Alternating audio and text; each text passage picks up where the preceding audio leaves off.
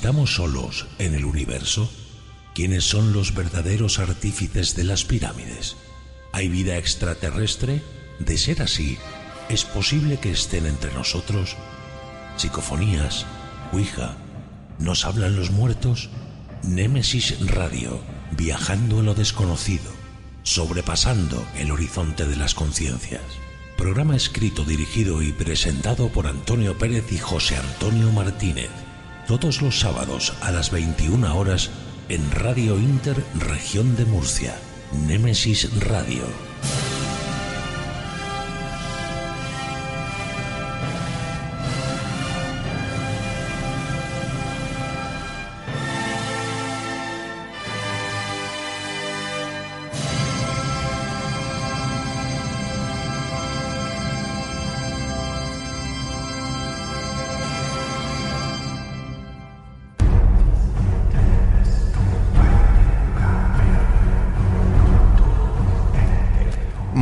Buenas noches y bienvenidos a Nemesis Radio. Llega el tiempo de misterio a Radio Inter Murcia. Es el momento de inundar estas invisibles y mágicas ondas de radio, pues ya sabéis, de lo extraño, de lo ignoto, de enigmas y de misterios. Saludos para todos los que nos estéis escuchando en estos momentos, bien sea por Radio Inter aquí en la región de Murcia, por radio online desde cualquier parte del mundo y como siempre no nos olvidamos de esos seguidores que nos escuchan nuestros podcasts durante toda la semana. En cualquier caso, gracias a todos. Un programa más a los mandos técnicos de control nuestro particular mago de la tecnología, David García Gomariz. Y ante los micrófonos, pues ya sabéis quién os habla, y José Antonio Martínez. Te has fijado que hoy me he puesto yo el primero, ¿eh? José Antonio, buenas noches. ¿Se me oye? Ahora te oigo. Que me da igual, que no hay ningún problema. Fíjate tanto que- monta, monta tanto, no hay Ni- ningún problema. Escucha, ni te había visto, ni te había abierto el micrófono, ¿eh? Fíjate la ganas que tiene de escucharte. Es que no estamos quedando en nada. Ya- bueno, buenas noches Antonio, buenas noches a todos los oyentes de Nemesis Radio. Antes de empezar me gustaría mandar un fuerte abrazo pues, a toda la gente de La Palma, que lo está pasando muy mal. Y bueno, un saludo muy fuerte y en lo que podamos pues ayudaremos lo que sea. Muy, mandamos mucha fuerza y mucho ánimo. Efectivamente. Aunque lo que hace falta es que el gobierno les, ma- les mande, en vez de, aparte de fuerza y ánimo, y ánimo, dinero. Yo, yo, ya- yo mi, par- mi parte, lo que he podido lo he mandado. Muy bien. Lo he mandado. Un poquito, pero bueno. Eso está muy bien. Digo que esta noche volvemos a eh, un programa más de esta octava temporada y, y como los anteriores, Sí. viene muy cargadito, ¿verdad? Sí, sí, me hacéis mucho trabajar porque cuanto más apartado, pues más tengo que leer y más, y más, pues más, más- más me equivoco. Más te equivocas, ¿verdad? Yo- yo lo reconozco. Vamos con un avance de lo que vamos a tener esta noche en el programa. Pues mira, vamos a comenzar la noche con el pastor Francisco José Mayor Bermúdez. Con él hablaremos de exorcismo, satanismo y brujería en Brasil, donde ejerció como pastor evangélico durante muchos años. Tendremos las noticias de Nemesis Radio, pues como siempre con nuestro compañero Paco Torres, que nos pondrá al día de cómo está el mundo del misterio En Crímenes, esta mujer nos para. De la mano de nuestra compañera Mercedes García Velasco, conoceremos el caso de Levi Belfi, el terror de las rubias. Sabremos si son de bote o no de bote, pero ya nos lo explicará ella. Continuaremos con la sección en la que dedicamos unos minutos a recordar hechos sucedidos tal día como hoy, que fueron relevantes en el pasado, ni más ni menos que la efemérides de Nemesis Radio. En historias, cuentos y leyendas vamos a tener a nuestro compañero, el investigador, divulgador y escritor Paco López Mengual, que nos narrará una historia titulada La gorra de béisbol. Y para terminar nuestro debate, pues con los contertulios, que tenemos muchos y buenos y variados, vienen a hablarnos de ovnis, realidad o ilusión.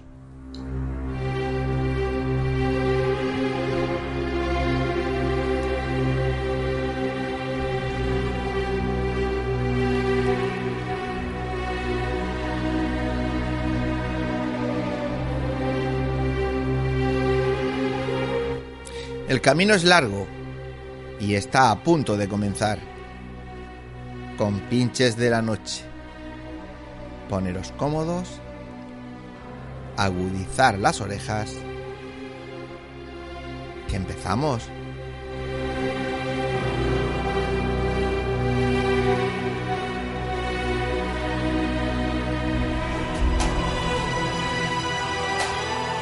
Están escuchando Némesis Radio con Antonio Pérez y José Antonio Martínez.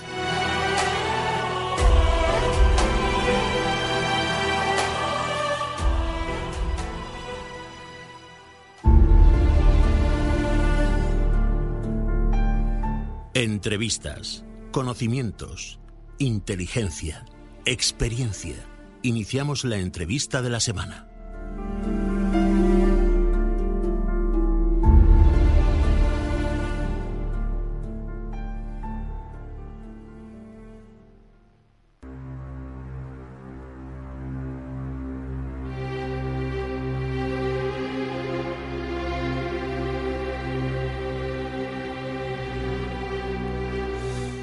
Pues esta noche tenemos aquí en nuestro estudio, empezamos muy fuertes, a Francisco José Mayor Bermúdez. Eh, Francisco José Paco, después veremos. Muy buenas noches y bienvenido a Nemesis Radio. Hola, buenas noches. Gracias por la invitación, lo primero. No, gracias a ti por estar aquí esta noche con nosotros y por darnos un poquito de luz a, a cosas que tú llevas tiempo, tiempo haciendo. Esto lo has hecho en otros países bueno, y se te conoce, sobre todo en Brasil, aquí también ya, como Pastor Paco. Sí, sí. Pastor Paco. Bueno, hay que decir que Paco fue director externo durante cinco años en la Casa de Recuperación DJRA, después nos dirás lo que es, de, droga, de drogodependiente y alcoholismo, y dos años en la Casa de Recuperación Nuevo Nacimiento, fundador y pastor presidente de la Iglesia Gracia Plena ubicada en, en Anápolis, Goáis, o es Goías. Goiás. Goiás. Es que, Yo no, es que yo no sé brasileño. Pero estás aprendiendo. Ahí en Brasil. Estás aprendiendo. Bueno, pues eh, contigo esta noche queremos hablar de muchas cosas. Y entre ellas, pues lógicamente algo que me llamó mucho la atención cuando hablamos de, de lo que es exorcismo, satanismo, brujería. Bueno, porque tú allí ejerciste de pastor evangélico durante años y tuviste diferentes vivencias pues con, con todo tipo de personas, incluidos brujos y personas como poseídas, ¿verdad? Pues sí, durante mi decorrer, mi caminar como pastor allí en Brasil, durante 16 años viví en Brasil y entonces pues me deparé con algunas situaciones y con personas de todos los tipos, claro. Ahora iremos con eso, pero vamos a empezar por la punta, porque hay que decir que Paco, Paco es, es murcianico, es de aquí, de nuestra tierra, además, desde muy cerquita de donde, de donde tenemos los estudios. Sí, sí, claro. Y, y, y, y ¿qué te llevó a, a irte a, a tan lejos, allá a Brasil? Bueno, pues la vida y sobre todo Dios. Yo sé que Dios tenía un plano para mí allí, algo para hacer allí, entonces sé que fue él quien verdaderamente me llevó hacia allá. ¿Tú crees que fue que te, te lanzó a que te sí, fueras sí, por supuesto, por supuesto. Todas las señales te llevaban allí. y Todo, dijiste, allí me voy. todo me llevaba Bueno, allí. mm, pero cuando llegaste allí, tú no eras pastor ni. No, no, no. Eh, Cuando, ¿Cómo decidiste y cómo conseguiste hacerte pastor allí, eh, eh, fuera de tu tierra, fuera de tu lengua, fuera de tu gente? ¿Qué fue lo que te hizo hacerte, vamos, decidir hacerlo? Sí, bueno, lo que ocurre es que cuando yo llegué a Brasil, pues decidí que necesitaba cambiar de vida. Entonces, al tener un cambio de vida, pues decidí que lo mejor era conocer nuevas personas, conocer eh, una nueva forma de vida, porque toda la vida de la calle yo la conocía, desgraciadamente, o eh, gracias a Dios por eso, porque eso me dio mucha experiencia, eh, me llevó a ser director de, de casa de recuperación, porque yo podía entenderlos. Al yo haber tenido mi vida, como digamos, o mi pequeña de vida, o mi gran vida, Sí, to- eh, con claro. dependencia química también, entonces, pues Sí. aquello me ayudó a poder entenderlos y a poder comunicarme tranquilamente y saber que ellos, que yo los entendía. Todas las personas, lógicamente, arrastramos nuestro pasado. Claro, Y no hay que avergonzarse, simplemente No, no. hay que aprender. Pero por supuesto. mm, a mí me llama mucho la atención. ¿Cómo te llega la vocación? ¿Eso fue de repente? Bueno. ¿Fue eh, poco a poco. ¿Cómo? La- Claro. Vamos a ver, la vocación llega porque cuando tú decides cambiar de vida y cuando tú decides conocer otro tipo de personas, unas nuevas costumbres, resulta que poco a poco eso te va gustando. Y conforme tú te vas eh, conociendo ese tipo de personas, pues te vas aprofundando un poquito más y cada vez más. Y entonces lo que deseas realmente es ir conociendo más, ir aprendiendo más. Entonces aquello me llevó a, a estudiar un poco, a hacer cursos dentro de la iglesia, a tener más experiencia y llegué hasta pastor. Y mm, para una persona como yo que entiende poquito de, de todo esto, eh, ¿cómo se ordena uno pastor? ¿Quién lo ordena pastor? Bueno, los, eh, lo ordenan otros pastores. Y esos pastores pues oran, están en oración para ver si realmente tienen que ordenarte o no. Entonces, a partir de ahí, pues ellos te ungen y hay una ceremonia donde eh, eres presentado y eres ungido con aceite como pastor. Y Que no es cualquiera. No, no, claro, claro. Pues me, me imagino que... Además en tienes todo, que tener una preparación, tienes que tener unos cursos hechos y todo esto. claro, tienes que tener un- Claro. un aprendizaje Claro, anterior. por supuesto. Y después méritos. Sí, también, claro. Claro. Sobre todo eso y carácter. claro. sobre todo carácter. ¿Cómo es trabajar como pastor para, para una comunidad? Porque la zona que tú estabas era una zona muy pobre, muy rica. No, ¿cómo era una zona normal, pero había un- una clase bastante pobre también. O sea, es que Brasil es complicado porque no hay una clase media. Es una clase alta o baja. Y, y, y en media no hay nada, ¿no? Muy poco, Muy poco. muy poco. Bueno, allí has trabajado con todo tipo de personas, entre ellos, pues hemos dicho ya, drogadictos, alcohólicos, pero me llamó mucho la atención cuando me dijiste que, que sí, que sí, que también con, con brujos y, y, y endemoniados.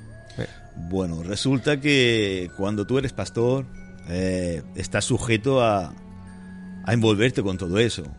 O sea, cuando tú eres pastor no es solamente para predicar en la iglesia, dar el sermón y ya está.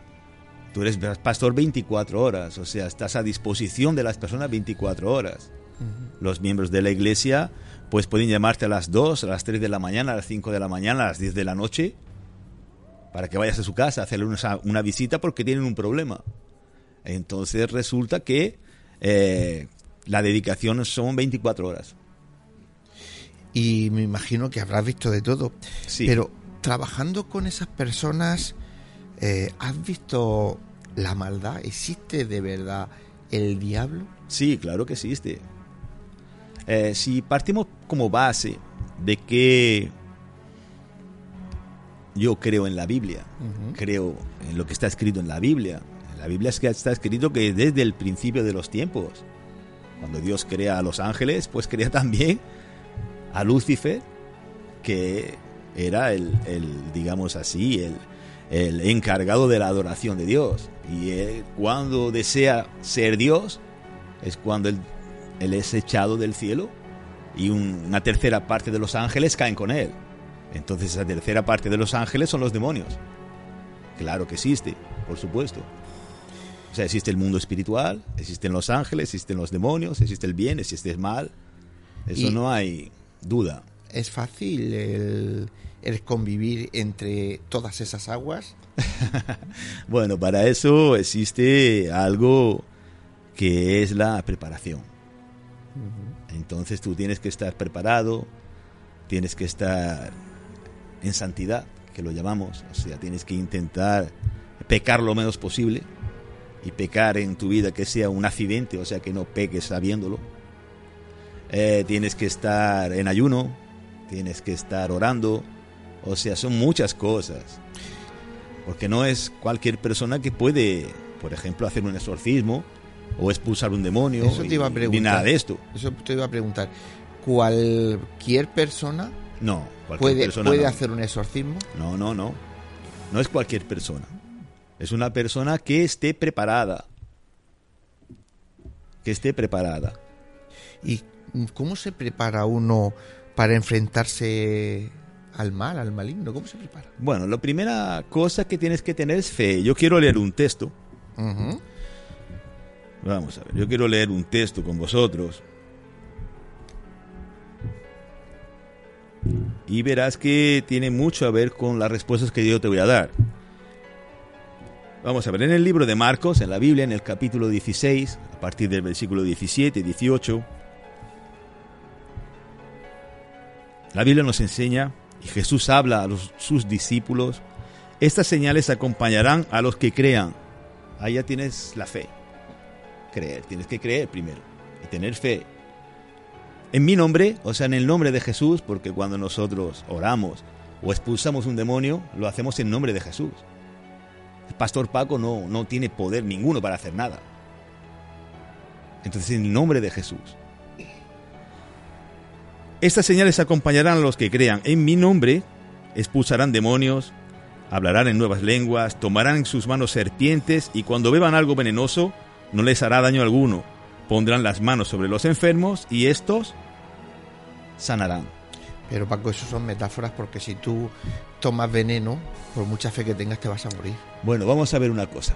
Si te pica una, una serpiente de esas que son letales, por mucho que ores, te vas a morir. Vamos a ver una cosa. Cuando leemos un texto como este, por ejemplo, eh, encontramos que tú no lo puedes hacer esto conscientemente. ¿Qué significa esto? Te voy a hablar un poquito de Biblia, muy poquito. Cuando Jesús es tentado, es llevado al desierto para ser tentado por el demonio, no sé si conocéis esa. ¿eh? Pues resulta que cuando Jesús es llevado al desierto, Jesús ayuna durante 40 días y 40 noches. O sea, ya se prepara.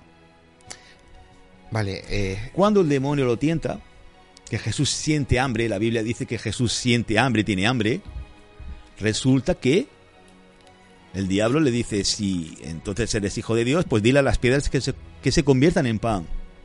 Jesús no iba a comer piedras. Jesús no iba a hacer eso porque Jesús le dice que, que no solo de pan vive el hombre, vive de la palabra de Dios. O sea, quiere decir eso que si tú tienes fe, o Jesús no iba a comerse las piedras, ni Jesús iba a tirarse del pináculo, del punto más alto de la montaña, cuando el diablo también le dice que se tire. O sea, tú no vas a decir, voy a tomar un veneno que a mí no me va a pasar nada. Eso es un absurdo. lógico. Pero yo sí te puedo decir, yo sí te puedo decir, porque yo lo he vivido, yo he orado con una persona que los médicos ya lo dieron por muerto, he orado con ella y ella ha vuelto. Bueno, eso eso suele pasar, ¿no? Es decir, no es la primera vez que bueno, alguien sí, se pero da por muerto. Sí, sí, pero por supuesto, pero lo que yo te vengo a referir es lo siguiente, que no tenemos que tentar a Dios. O sea, como Dios en su palabra me comenta esto, yo voy a tomar veneno, o yo voy a coger una serpiente con las manos y estas cosas. ¿Me entiendes lo que, lo que me vengo Sí, a referir sí, sí. contigo? Perfecto. Eh, otras cositas. mm, hay técnicas para, para que aprender dentro del aprendizaje que llevas como pastor para salir victorioso de esos enfrentamientos que tienes con el mar, porque me imagino que habrá, como en todo, diferentes, eh, digamos, categorías, ¿no? Habrá gente que se le haya podido meter un, por decir algo, ¿no? Un, un, un- un demonio, No, otro o- que simplemente sea eh, porque maldad, no lo sé. La- Si hay diferentes categorías y si sois capaces de poder eh, constatar cuáles son y cómo atajarlas. Bueno, vamos a ver, eso va eh, en el parecer de cada pastor. En Brasil hay una iglesia, que es la iglesia universal del reino de Dios, donde ellos tienen la costumbre de hablar con los demonios. O sea, cuando una persona se queda endemoniada, su voz está totalmente ronca, su voz es muy fuerte, aunque sea una mujer, su voz es fuerte, él ruge. Entonces hay pastores que les gusta, están hablando con él, ¿y qué vienes a hacer? ¿Y qué quieres? Y el demonio pues le contesta, pues yo quiero terminar con la vida de fulana, voy a terminar con ella y con su marido y tal, o sea. Y ellos pues hablan con los demonios. Yo no tengo esa costumbre. O sea, yo cuando veo que una persona está endemoniada, simplemente oro con ella en nombre de Jesús, lo mando que se vaya, lo expulso y se terminó. O sea, no, no quiero conversación porque no, no procede. ¿Cómo detectáis eh, cuando una persona puede, puede estar endemoniada? Porque hay veces que, que se esconden dentro. Sí, sí. Sí, sí, se esconden. Resulta que eh, el detectar es lo siguiente. El demonio no puede resistirse a manifestarse cuando tú colocas aceite ungido, o sea, un aceite donde las personas, los pastores hemos orado para que ese aceite cause el efecto que debe de causar, y le pones la mano en la cabeza, el demonio no se resiste, se manifiesta, no, no, no tiene cómo esconderse. Y eso que vemos en las películas que tienen mucha fuerza, que pueden empujarte y... Sí, sí, y- claro, por supuesto, es una fuerza sobrenatural. Es una fuerza sobrenatural. Por eso, lo primero que debes de hacer es ordenarle que ponga las manos para atrás.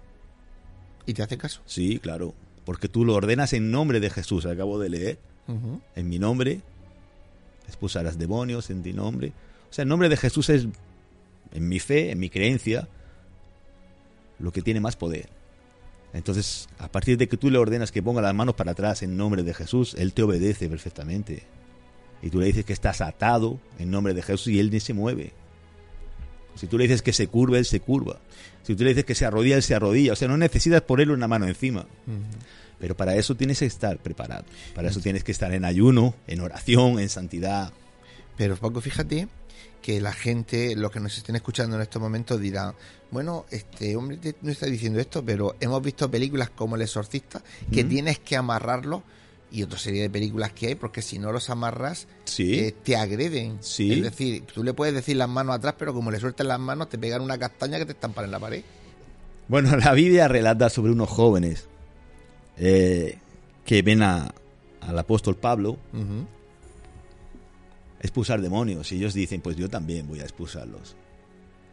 Y entonces ellos van e intentan expulsar un demonio de un joven. Y les dicen, en nombre de no sé qué, en nombre de no sé cuántas, en nombre de Jesús, usan el nombre de Jesús, de él. Pero aquel chico que está endemoniado le dice, mira, yo conozco a Pablo, o a San Pablo, o al apóstol Pablo, yo conozco a Jesús, pero a vosotros no os conozco. Y la Biblia relata que ese joven le da una paliza a esos cuatro o cinco que los deja baldaos. O sea, que tú no puedes usar un nombre de Jesús si no estás preparado, si no tienes santidad, si no has orado, si no has ayunado. O sea que no es cualquier persona que pueda hacer eso. ¿En algún momento has corrido peligro físico en, en- en un encuentro con, con algún endemoniado, con algún exorcismo? No, no he corrido ningún peligro físico porque primeramente cuando tú oras por una persona, le pones la mano en la cabeza y sabes que posiblemente eh, el demonio que está escondido se va a manifestar, pues tú lo notas, lo sientes. Incluso tú con la mano en la, en la cabeza, tú no puedes orar eh, cerrando los ojos, porque tienes que estar viendo. Y tú sientes, tú le pones la mano en la cabeza y tú sientes cómo él va generando un rugido que se oye en la mente de la persona. Entonces a partir de ahí tú ya, la primera cosa, las manos para atrás, estás atado en nombre de Jesús y se acabó el peligro. El porcentaje, porque mm, por todo lo que vemos en películas y leemos, eh, muchos que están endemoniados se, se le hacen un exorcismo, parece que, que se han curado, pero de repente, de repente, tiempo después vuelve incluso más fuerte. ¿Cuál es el porcentaje de éxito que hay en, es decir, que cuando tú a una persona mm, digas, ya he conseguido echar a ese ser maligno del cuerpo de esta persona, ya no, no, no lo vuelva a poseer? No, eso va en la persona. Eh, ahí yo no puedo hacer nada. Nosotros no podemos hacer nada. No podemos hacer nada porque si esa persona de nuevo abre la puerta para que el demonio entre, pues él va a entrar. Pero hay O sea, tú vas a expulsarlo, vas a dejar la casa limpia y barrida, que se dice. Pero si esa persona de nuevo abre la ventana para que entre la suciedad, entre el polvo, entre las cosas, entre el pecado en su vida, el demonio va a hacer su fiesta otra vez ahí. Ya, pero cuando hablamos, por ejemplo, de, de niños, que, que- que- co- cómo van a cerrar ellos puertas, cómo van a abrir ellos puertas si no dejan de ser unas criaturicas. Porque la culpa no es de los niños, es de los padres. Son los Y padres los muchas veces, sí, claro, y muchas veces esa maldición, la Biblia dice que va de generación en generación. ¿Cómo, cómo es eso? Sí, sí, vamos a ver. La Biblia nos relata que eh, hay maldiciones que van de generación en generación. Maldiciones que van de generación. De generación en generación, va de, de nietos a hijos, a abuelos. Pero si a mi padre le hicieron en su día un exorcismo y lo dejaron limpio, como mi hijo va, va, va a coger esa, esa herencia maligna de, de lo de mi padre? Porque él no se quedó limpio. Porque cuando una persona se queda limpia, como que estáis diciendo, se expulsa el demonio. Él tiene que tener una vida santa de nuevo. Él no puede volver a hacer las mismas cosas que hacía antes. Ya, pero ¿cuál es la vida santa? Bueno, la vida santa es intentar no pecar. Que eso es difícil, es imposible. Eso es imposible. Pero vamos a ver, si tú sabes, por ejemplo, ¿cuál es la vida santa? Por ejemplo, la vida santa es no consumir drogas, no emborracharse, Sobre todo es sana. no mentir, no irse de, de prostitutas, no sé, prostituirse. O sea, todas esas cosas que sabemos que no está bien y las hacemos. Como no nos va quedando mucho tiempo, eh, cuando hablé contigo me, me hablaste de que habías conocido a un brujo mu- muy, famoso, muy poderoso. Sí. Y bueno, tuviste con él una historia que al final... Este Sí, hombre- bueno, yo estuve casi un fin de semana con él. Ajá. ¿Cómo fue eso? Cuéntame. Bueno, ese es un brujo que es muy, muy conocido en Brasil, que se conoce como el tío Chico. Y él, pues, eh, él hizo varios trabajos de brujería contra personas, contra políticos, ganó mucho dinero, sí, de magia negra. Entonces, pues, él llega un momento en que estando en el cementerio para robar un cadáver, para comer los órganos, porque la magia negra muchas veces es algo así. No nos vamos a asustar, pero es algo así. Entonces, pues, cuando él estaba desenterrando o abriendo una de las tumbas, pues, el demonio le dijo que esa no. Esa no. Ese cuerpo no lo toques. Y él preguntó por qué. Y me dijo, porque ese no es mío. Ese es de Dios.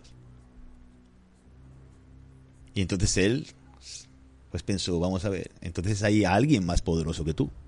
Porque hasta entonces él había pensado que el diablo era el más poderoso. Entonces eres más, hay alguien más poderoso que tú. Y así fue como él dejó la brujería. ¿Y Hoy cómo- él es evangelista también. ¿Y cómo y cuenta su testimonio. ¿Cómo entraste en contacto con él? Bueno, eh, encontré en contacto con él por mediación de una persona, amiga nuestra. Y entonces pues resulta que él lo, ella lo trajo a, a una iglesia grande, la ciudad donde yo vivía, para poder predicar y contar su testimonio. Entonces a través de esa persona lo conocí y bueno, estuvo comiendo en mi casa, después estuvo conmigo en- en una de las casas de recuperación y hablamos sobre muchas cosas. Entonces él me contó bastantes cosas, varias cosas. Pero lo más importante es la experiencia que él tuvo con Dios. Eso es lo más importante. Pero sí, él hizo bastantes cosas no muy agradables. Él te confesó que había hecho... Sí, sí, claro. Había comido órganos de personas, había hecho trabajos de brujería para que ciertos políticos tuvieran accidente con helicóptero. Y todo eso, ¿cómo, cómo el ser humano puede limpiar esa malignidad y, y- y convertirla o, o- o revertirla a una santidad? Porque, claro, Porque- es- ese, ese trayecto no es fácil. No, pero esto es a través de la fe. Cuando tú lees en la Biblia que Dios te dice que de- de- del pasado, cuando tú te arrepientes de todo corazón y quieres llevar una vida diferente y una vida con Dios. Vamos a ver, una vida con Dios no se trata tampoco de que seas un, un devoto en la iglesia ni nada de esto. No. Hablo de una vida, por ejemplo, en la que, eh, como te he comentado antes, no, no te prostituyas, no, no, no te emborraches, no consumas drogas, no mientas, no le hagas mal a las personas. O sea que no es tan... Tan- no es tan difícil. Y claro, según tú. Sí, bueno, y tener, eh, no sé, una relación en la iglesia, congregar en una iglesia, no se trata de que estés todos los días metido en la iglesia. Entonces, a través de eso, pues la Biblia nos enseña, o nos relata, o nos muestra que en el momento que tú decides esa vida para ti, Dios no se acuerda más de tu pasado. Hace borro. Tu pasado lo manda al mar del olvido. La Biblia lo describe así. Es que tu pasado no me acuerdo más. Ya lo he mandado al mar del olvido. O sea, es que tú no puedes estar condenado toda la vida. Porque si estás condenado toda la vida, está difícil. El pasado es pasado, todos tenemos un pasado. Tú me lo decías al principio.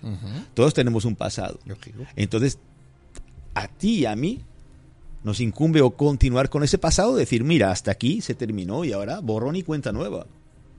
Claro que si tienes algo con la justicia, pues tendrás que pagarlo porque todo tiene su consecuencia, lógicamente. Y ya terminando, Paco, que nos quedan un par de minutitos, eh, volviste a España, sigues aquí ejerciendo de pastor.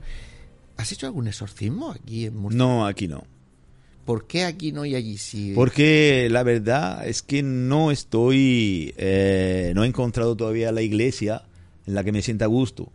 Además, volví hace unos dos años más o menos. Eh, por esta situación del COVID no es agradable, es lo que yo te decía. ¿eh? Del veneno, no puedes estar haciendo esto, porque es una realidad. Entonces, por eso no. Te voy a contar algo. Te voy a contar algo que sé que te va a interesar. Eh, cierta ocasión, unas personas, una familia me llama para que pudiera hacer una, una visita y pues fui a su casa. Y entonces el hijo de una vecina vino a llamarme. Me dije, me he enterado que el pastor Paco está aquí. Eh, mi madre te está llamando, quiere que vayas a su casa. De acuerdo.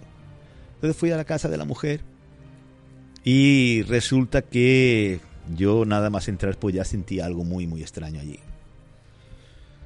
Y bueno, empecé a orar con ella. Empecé a orar con ella y ella no se quedó endemoniada. Pero las puertas empezaron a abrirse, a cerrarse, un viento dentro del comedor de la casa que decías, es que no hay ninguna ventana abierta. Sí, un fenómeno portergay. ¿no? O sea, que existen esas cosas y que tenemos que saber que están a nuestro alrededor. Y no hay como, no hay como negarlo. Y la única forma de evitarlo es siendo buena gente. No, la única forma de evitarlo es, la única forma de evitarlo es, bajo mi punto de vista, tener una buena vida con Dios. Y por ejemplo, y sé que me estoy pasando de tiempo, pero que me interesa mucho. Gente, por ejemplo, como, como nosotros, que nos dedicamos a, investa- a investigar fenómenos paranormales, eh, ¿vosotros cómo, cómo los veis? No, tranquilamente. Tranquilamente porque, digamos así, los científicos pues tienen su verdad. Nosotros tenemos la nuestra. Entonces, tranquilamente, no hay problema ninguno. Me alegro de escuchar eso.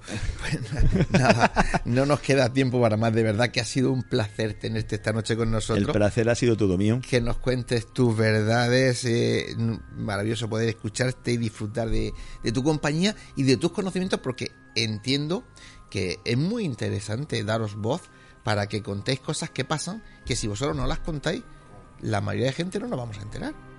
Sí, pero hay cosas sobrenaturales también, que no tienen nada a ver con el diablo, son cosas de Dios también sobrenaturales. O sea, una persona que los médicos, la ciencia le ha dicho que nunca más va a volver a andar, y hacer una oración, orar con él, tocarle las piernas, y hoy está jugando fútbol con su hijo. Sí, eh, ya sabes que aquí en España, eh, en- Entonces, Eh, nosotros tenemos, en España tenemos mucha creencia y mucha gente que se va, se va a Lourdes, a Francia, se va a Fátima, a Portugal, porque se curan, ¿no? Bueno, y hay objetos que curan. ¿Tú crees que hay objetos que curan? no, quien cura es Dios. Está muy claro aquí. En mi nombre, en el nombre de Jesús, las personas enfermas serán sanadas. Quien cura es Dios pues nos quedamos con eso. De verdad que ha sido un placer tenerte con nosotros El esta noche. placer ha sido mío, muchísimas gracias. Buenas noches. Buenas noches.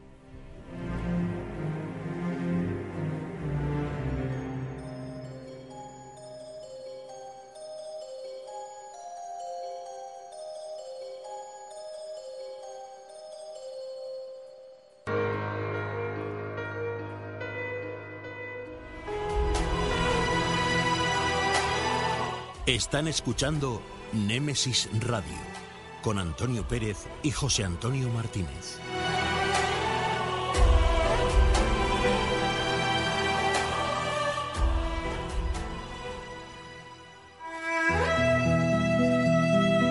Las noticias de Némesis Radio.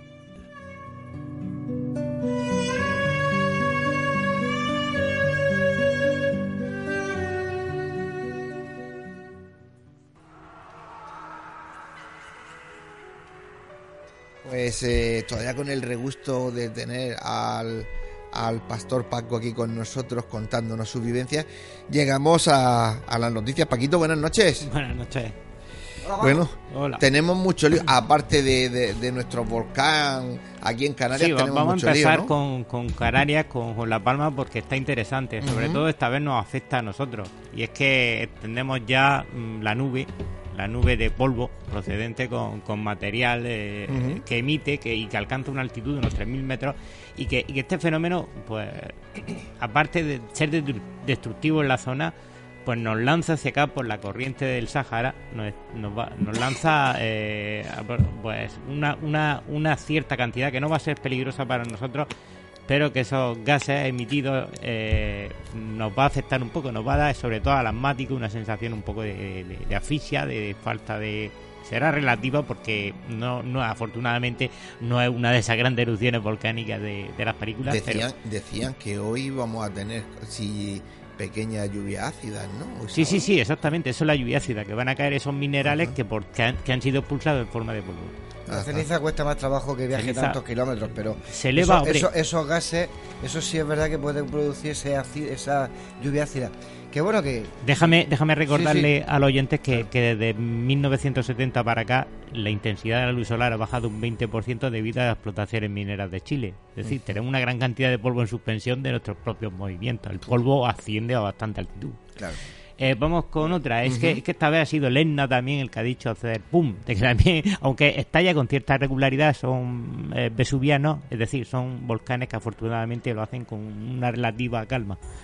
Eh, vamos con otra, si os Sí. parece. Eh, pues en Badajoz ha sido donde han detectado el otro día una la caída de un meteorito. Afortunadamente era pequeño, aunque bueno, siempre aporta bastante. Eh, no, no ha hecho daño, se destruyó casi toda la atmósfera y, y, bueno, aporta porque es una oportunidad más de investigar y catalogar y ver qué es lo que viene del espacio exterior. Eh, otra interesante que destaco es que hace pocas fechas pues se hablaba de la Casa de los Ruidos en Madrid. Eh, esta vez ha sido eh, la, la conclusión que un informe que ha realizado la Sociedad Española de Parapsicología y que se ha publicado hace ya una fecha, está un poquito atrasada la noticia, pero que quería hacerme eco de ello, Sí. por si hay algún curioso, y que eh, fue un caso que sucedió, eh, vamos, eh, se, se emitió en los medios de comunicación como, como el país en el año 1977, donde ruidos, golpes, se oían moradores de, en la calle del Toboso 73. Lo más curioso es que el informe consiste en que son ruidos de causa natural. Así que si Total. alguien quiere revisar el caso, por si tiene dudas, Pues sí. Venga, Paco, una más. una más, vamos rapidito, que pueda pasar la página. Me ha quedado pegada. Eh, también, pues bueno, el, eh, el, el- el juez eh, ha ingresado a Noelia Domingo eh, en el psiquiátrico de la cárcel de Alcalá Meco. Sí, sí. Porque ha vuelto a asesinar, esta vez ha apuñalado a dos personas en el molar. Eh, destacamos la noticia porque ha sido uno de los temas fundamentales de Nemesis Rap, eh, Radio por el caso de los psico killer o asesinos en serie. Sí, que y esta después, persona, por después viene desgracia, Mercedes que se tome nota Sí, sí. y, y- y que no- nos hable de ella en otro programa. Y una más última rapidita y es que mm, lo que vemos en los tele, en las, en las noticias de, o sea, perdón, en los programas de televisión de estos reality donde se venden tesoros, es decir, que se encuentran tesoros por ahí, pues sigue sucediendo. Ha sido esta vez un libro que habla de la llegada a América, un manuscrito de medieval, el único superviviente de, de su copia, la única copia que de Galván no Fiamma, donde eh, unos 150 años de- del histórico viaje de Cristóbal Colón ya se habla de América. O sea, Sí, tomemos 150 nota de años antes. 150 años, a mediados del siglo XIV. Ajá. Es decir, este y, a- y que la copia, bueno, fue en la, en la subasta, en una, co- en una subasta lo adquirió de Christie's, de la Galería Christie's, en, mil- en 1996 por 14.950 dólares. O sea, desde 1950, eh, no, 1996 para acá, ya hace un año que el hombre lo tenía archivado y nadie sabía Y nada nadie de sabía nada, ¿verdad? Curioso. Qué Pues sí, pero bueno, también es conocido, o, o al menos en, en esa historia no, no reconocida, que mucho antes de que Cristóbal Colón llegara allí a América, ya desde Europa se había llegado allí. Lo que pasa vikingos, Sí, los el mapa vikingos, de pero es Rey, curioso Pero, que- pero- que- pero que es la que estos noticia- son, son, son pruebas. Claro, claro. Paco, como siempre, un placer. No te vayas muy lejos, que sé que esta noche Sí, repites. está castigado. Así que hasta dentro de un ratico. Continuamos.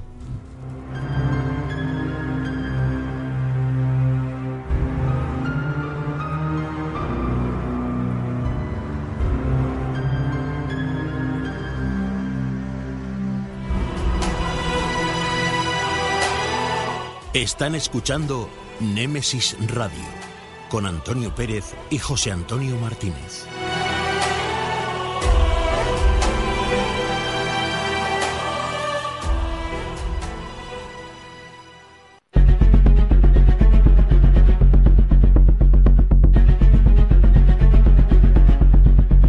Hablemos de crímenes en Némesis Radio.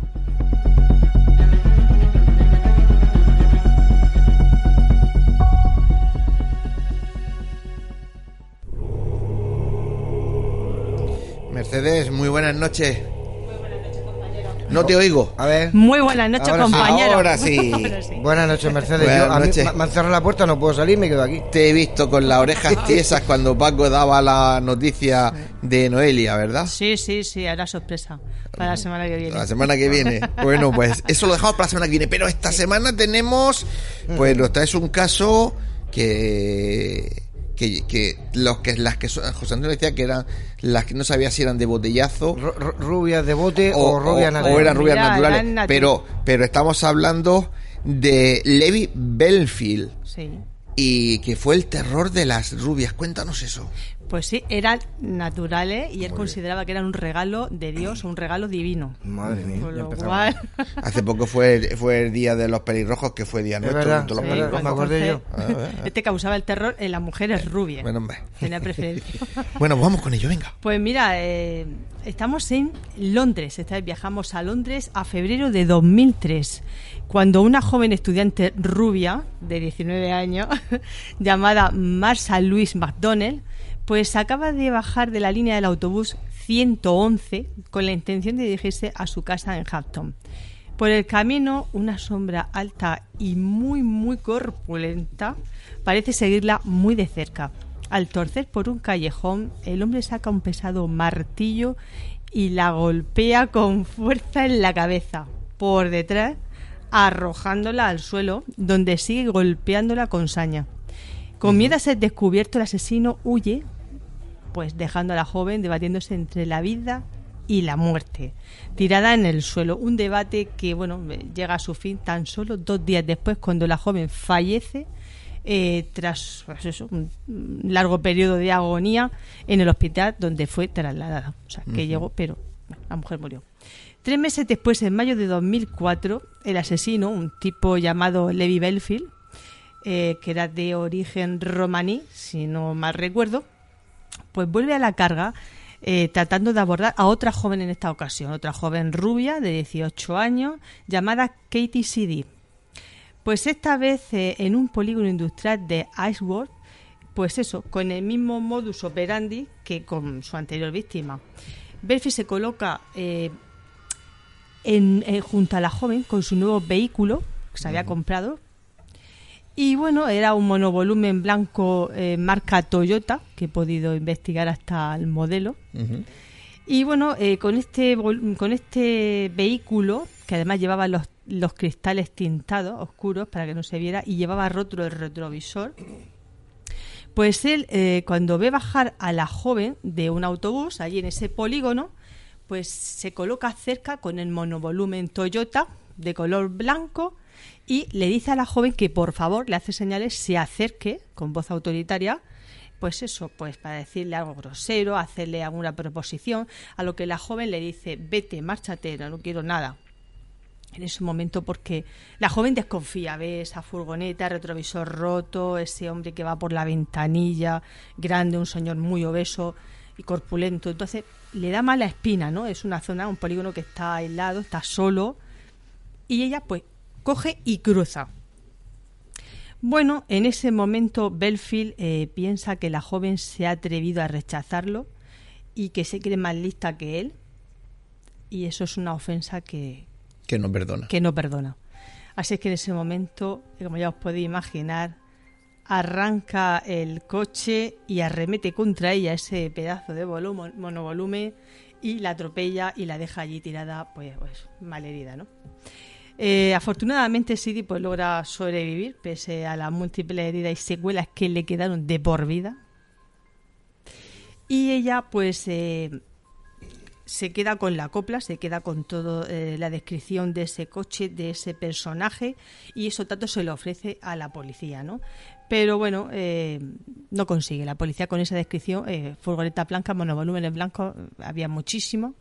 Y bueno, con la descripción de este señor, pues no iban a ningún lado pero sí la policía se queda con que la mujer era rubia y era joven, o sea que ya tenían un perfil de víctima, mujer solitaria, el hombre le hace un ofrecimiento, ya tienen ahí eh, esquematizado una especie de modus operandi que luego, como veremos, aplica a sus siguientes víctimas. Por lo que, bueno, pasa el tiempo, llega el verano, pleno agosto de 2004, para que, bueno, otra joven estudiante, una turista francesa en este caso, eh, llamada Amélie de la Grange, que se encontraba de viaje por el Reino Unido, pues resulta que esta mujer eh, en esa calurosa noche eh, de agosto mm, va paseando por una zona que se llama Twickenham Green. Ella va paseando por allí. Es una zona de callejones eh, solitarios, oscuros. viene de hablar con sus amigos, en fin. Ella, pues como turista, pues no le ve ningún peligro, va caminando y en esto que nota que un tipo va detrás de ella por ese callejón. No le da importancia, sigue andando más ligerita el tipo va detrás y en un momento dado el tipo que llevaba una bolsa saca un martillo y desde atrás, ¡pum! Martillazo, la derriba y en el suelo comienza a golpearle en la cara y en la cabeza. Y le destroza eh, por completo el clave. Entonces, bueno, pues eh, esta mujer no tiene tanta suerte. Esa misma noche fallece en el hospital. No consigue eh, dar ninguna mm, ninguna pista, es incapaz de defenderse, es un ataque sorpresivo. ¿Y por detrás? Eh, con este tipo tan corpulento y encima de ella no tiene tampoco capacidad y con esa herramienta nada de, defenderse de su atacante y ella muere y no puede, pues eso, decir absolutamente nada, ¿no? Resulta que eh, aquí en este crimen de esta joven francesa eh, tiene una especie de agravante y es que lo, la había asesinado mientras él se encontraba en prisión preventiva, porque este sujeto ya tenía robos, violaciones, presuntos secuestros, era un tipo que ya desde muy joven, incluso como dato muy curioso podemos decir que él eh, tenía una novia que a los 14 años fallece y que parece ser que también puede ser obra de él e incluso una mujer de 51 años que también no se sabe, no se sabe exactamente las muertes que este señor ha dejado, eh, eh, o sea, no se sabe, son más de 20 víctimas lo que se cree, pero como siempre ya sabéis que son juzgados por una, dos o como mucho tres. Así es que ella llevaba una, una carrera muy macabra, ¿no? Y bueno, pues parece ser que estaba en prisión preventiva cuando comete el crimen de la joven francesa Amélie. Bueno, pues eh, la policía comienza a atar cabo y bueno, pues se da cuenta de que el asesino podría ser la misma persona que las desapariciones anteriores, de, del mismo modus operandi, ya va estableciendo algo, ¿no? Y a tanto cabo se dan cuenta de que todas las pruebas señalan a este sospechoso como además eh, responsable del crimen y desaparición de otra joven, eh, de la niña de 13 años llamada Miley Downer, que desaparece en marzo de 2002.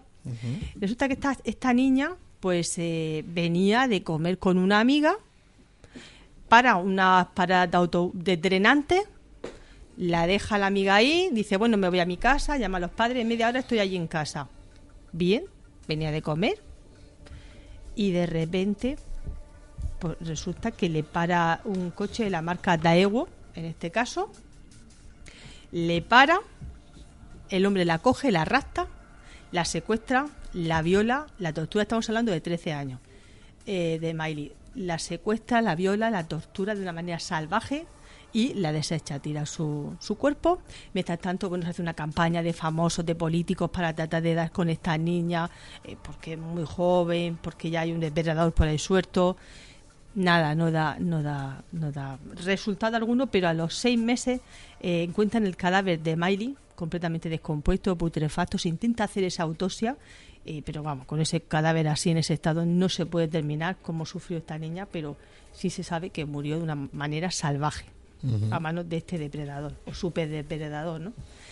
Bueno, pues eh, ya tienen algo, tienen algo, van atando esa, esa, esa muerte y bueno, pues la policía se da cuenta de que ellos ya tienen una operación abierta, una operación que se llama la Operación Rubí. Eh, yo me imagino que por la, por la importancia de capturar este, a este sujeto y se dan cuenta que es la misma operación la que cuadra con estos crímenes. Y entonces ya van casando y ya tienen algo, ¿no? Bueno, eh, el procedimiento de Levi estaba muy claro. Siempre abordaba a mujer a la salida de algo, del tren, de la parada de autobús, de la escuela, de un club, de lo que sea. Paraba con un vehículo que, por cierto, iba cambiando, eh, desde un Daewoo, un Toyota, un, un monovolumen, un coche, eh, en fin, iba cambiando. Y luego las abordaba, las secuestraba y, por supuesto, terminaba, después de la violación, con su vida a martillazo. Y, por supuesto, todas rubias y todas jóvenes. Bueno, pues nada, finalmente es, eh, lo, lo cogen, logran cogerlo, lo capturan y es eh, Pero lo- condenado a cadena perpetua. ¿Lo capturan porque comete algún error? no, ¿O lo fue captura, el, el ir cogiendo todos los datos al claro, final lo porque ya llevan a van trazándolo y entonces ven que este hombre ya tiene esa, esa, esos delitos, estaba mientras con esos antecedentes, entonces ya finalmente caen. Y bueno, pues eh, ¿Cuántas, una curiosidad, no sé si lo tienes, ¿cuántas muertes reconoce él?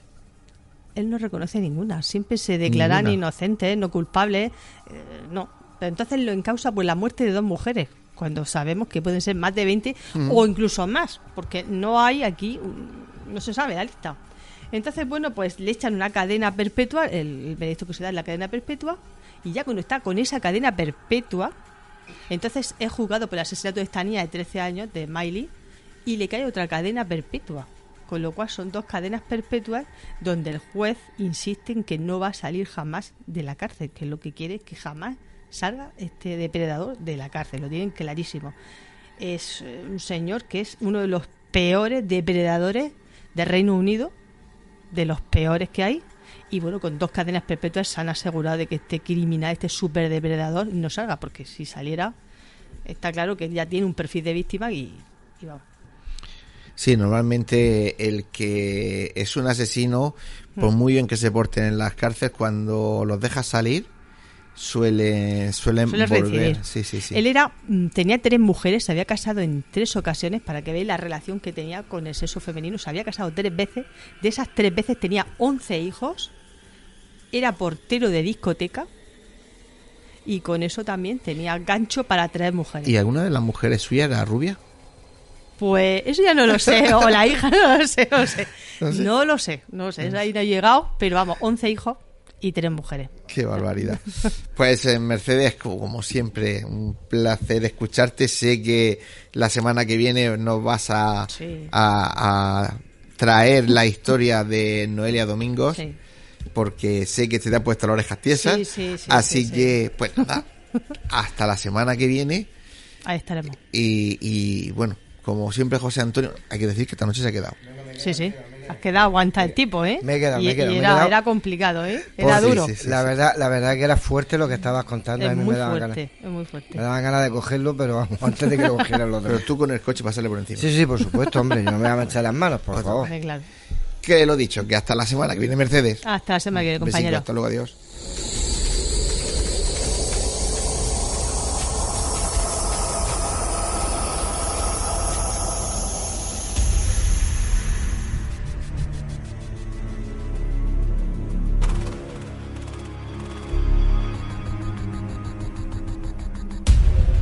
En el siglo I antes de Cristo, Cicerón tenía un diario donde venían recogidos los hechos más relevantes de cada día. Acontecimientos notables que deben ser recordados, pues son huella inmemorial de nuestro pasado y que debemos conocer para saber quiénes somos, qué hacemos y por qué estamos aquí. y por ello nunca deben ser olvidados. Para Cicerón era su efémeris. Hoy en día son las efemérides de Némesis Radio.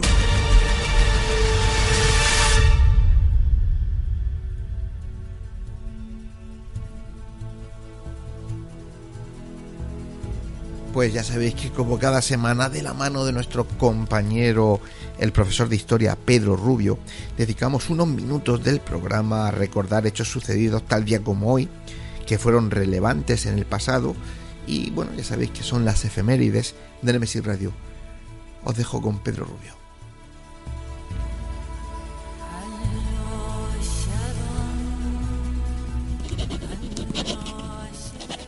Hoy es el 25 de septiembre del año de gracia de 2021 y en mi mente convergen relatos, hazañas, semblanzas, crónicas únicas que es preciso traer a nuestro presente y no olvidar, pues ya forman parte de la historia viva y única del ser humano, de nuestra historia. Tal día como hoy, en 1957, en Little Rock, Arkansas, Estados Unidos, nueve estudiantes de color tienen que entrar en la escuela secundaria central, hasta ese momento solo para blancos, protegidos por soldados armados, después de que en 1954 la Corte Suprema legislara que la segregación racial en los medios educativos públicos es inconstitucional. Desde unos días antes, el gobernador Orval Faubus ha decidido rodear la escuela con las tropas de la Guardia Nacional de Arkansas para impedir la entrada a los estudiantes negros, lo que derivará en confrontación con las fuerzas de seguridad. Ante estos hechos, el presidente Dwight Eisenhower no permanece impasible y el 24 de septiembre ordenará el envío de mil soldados a Little Rock, con lo que al día siguiente los estudiantes afroamericanos lograrán entrar a la escuela por primera vez. Este episodio marcará el inicio de la integración racial en las escuelas de Estados Unidos. Volamos ahora a la península ibérica, pues en 1906, en presencia del rey y ante una multitud de curiosos, Leonardo Torres Quevedo demostró con éxito el invento del telequino en el puerto de Bilbao, controlando un bote desde la orilla, en lo que es considerado el nacimiento del control remoto y el mando a distancia. A este gran desconocido inventor se le atribuye la invención del aritmómetro electromecánico, la calculadora digital, que puede considerarse el primer ordenador de la historia, la patente del transbordador, el primer teleférico concebido para el transporte de personas conocido como el Spanish Aerocar, aún hoy operativo en las cataratas del Niágara como transbordador que une las orillas de Estados Unidos y Canadá se adelantó en varias décadas a los pioneros de la computación con su ajedrecista de 1912 y muy especialmente con sus ensayos sobre automática en 1914. El autómata ajedrecista, que causó sensación en su tiempo, constituye una de las primeras manifestaciones de la inteligencia artificial.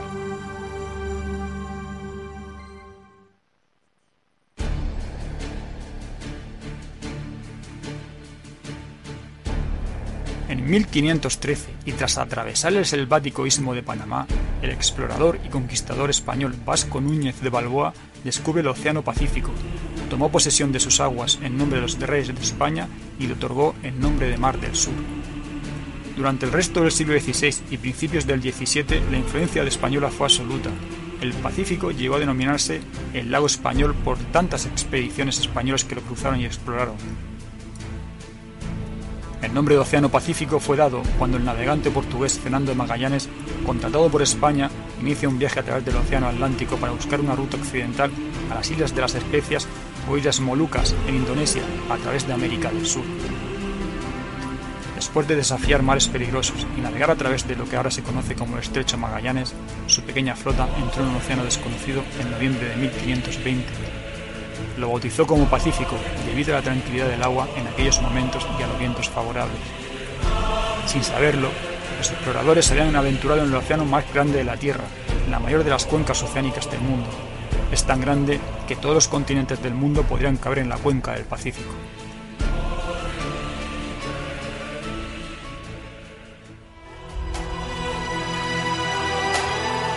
Están escuchando Némesis Radio con Antonio Pérez y José Antonio Martínez.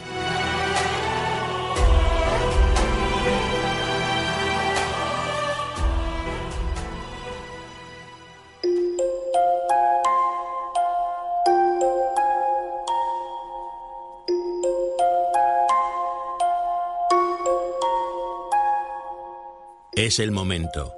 Es la hora de adentrarnos en el enigmático mundo de las historias, cuentos y leyendas.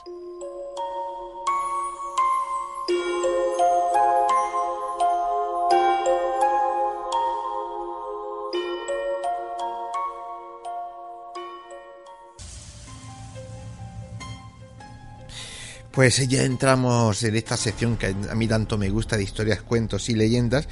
Y esta noche vamos a tener, como cada programa de final de mes, eh, al investigador, divulgador, profesor, escritor y mercero Paco López Mengual, que nos narrará una historia titulada La gorra de béisbol.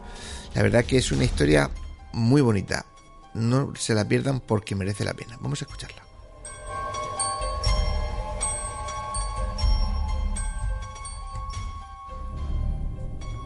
La gorra de béisbol. Nunca se sabe dónde nace el viento, ni de qué extraños lugares procede, ni a qué remotos parajes se dirige. Tampoco si hay una fuerza misteriosa que lo sopla. El viento no solo transporta nubes, semillas o insectos, a veces también lleva de aquí para allá acontecimientos paranormales, sucesos para los que no se tiene una explicación lógica. Aquel mes hubo una insólita brisa que duró varios días, durante las que el cielo eh, como un, tomó un color rosáceo y el aire olía a dulce como a golosina. En el centro de salud un médico de familia recibió una paciente que durante toda la semana llevaba sufriendo la misma pesadilla. A medianoche despertaba y encontraba a un señor sentado frente a su cama. La miraba sonriendo. Era de aspecto regordete y llevaba sobre la cabeza una gorra de béisbol color azul turquesa. Sobresaltada por la aparición, se incorporaba en la cama, se frotaba los ojos para comprobar que no estaba dormida. Entonces el hombre desaparecía. Todas las madrugadas el mismo hombre visitaba su habitación siempre sentado en un sillón frente a la cama, sonriendo. Lo que empujó a la paciente a pedir ayuda al doctor fue lo ocurrido el jueves de esa semana. Esa noche, antes de acostarse, quitó el sillón de su sitio y lo colocó en un lateral del dormitorio. Al despertar, sobresaltada a la misma hora, comprobó aliviada que el gordito no estaba frente a su cama, pero al volver la mirada lo encontró sonriendo sentado en el sillón. Mientras la mujer le contaba la serie de pesadillas sufridas y le describía cómo era el hombre, el médico estuvo dibujando sobre el reverso de una receta los rasgos del rostro del misterioso personaje. Cuando concluyó el retrato, se lo mostró y la paciente quedó sorprendida por el enorme parecido. Antes de guardar el dibujo en el cajón, el médico le recetó unas pastillas que le ayudarían a conciliar mejor el sueño y le aconsejó no ver la televisión antes de ir a dormir.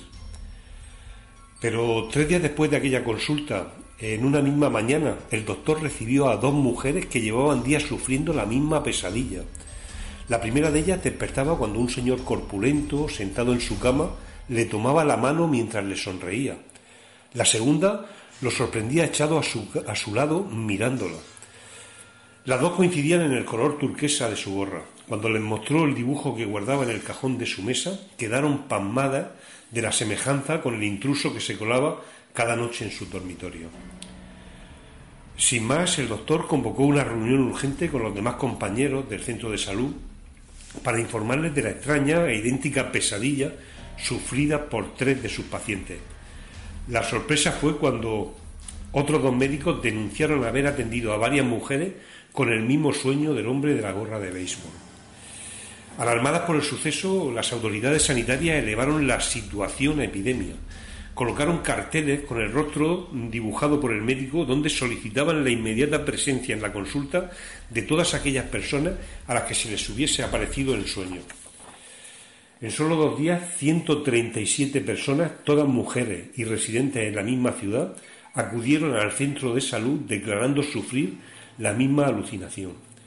Los médicos, desesperados, cuando averiguaron que las pastillas recetadas a las primeras pacientes no habían logrado evitar la aparición, eh, se quedaron de piedra. Todas fueron tratadas por una legión de psiquiatras y psicólogos que investigaban si habían consumido droga o ansiolítico. A la vez, equipos de parapsicólogos rastreaban los dormitorios de las víctimas en busca de indicios que pudiesen arrojar luz sobre este caso. Mientras tanto, daba igual que cerrasen a cal y canto eh, puertas y ventanas, que colocasen ristras de ajos en los balcones o que rociaran con agua bendita los pasillos. Nada impedía que el intruso penetrara en su dormitorio. Asustadas, muchas mujeres abandonaron sus hogares y dejaron de dormir solas.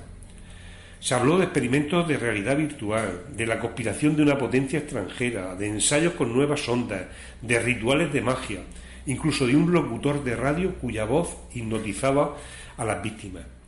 Pero tras muchos estudios realizados, los expertos solo tenían una certeza. Un simpático espíritu de aspecto regordete, con la cabeza cubierta con una gorra de color turquesa, se colaba cada noche en los dormitorios de cientos de, mujeres de la misma ciudad sin que nada se pudiese hacer para evitarlo. Por el momento era inofensivo, pero nadie descartaba nada. La desesperación ante la falta de resultados tenía desmoralizada a la comunidad científica. En medio de aquella impotencia generalizada, un día, sin que fuera anunciada por la predicción meteorológica, la brisa de aire con olor a golosina y que dotaba al cielo de un color rosáceo volvió a soplar. Y ese día, de forma misteriosa, tal y como llegó, la pesadilla que sufrían cientos de mujeres dejó de aparecer. Tal vez, sin otra explicación, el fantasma fue arrastrado por los vientos hacia un lugar desconocido. A la espera de saber la dirección que tomaba el sueño, todos los médicos de familia del país fueron informados por las autoridades de la extraña plaga por si apareciesen en su consulta mujeres con el mismo sueño.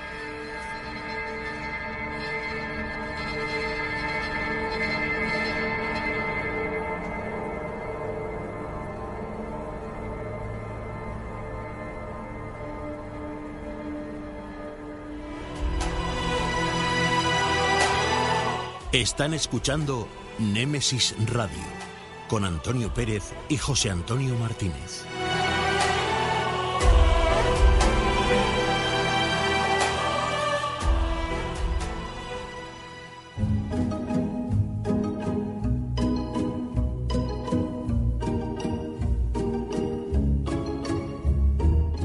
Tertulia. Un nuevo tema interesante nos llega a este debate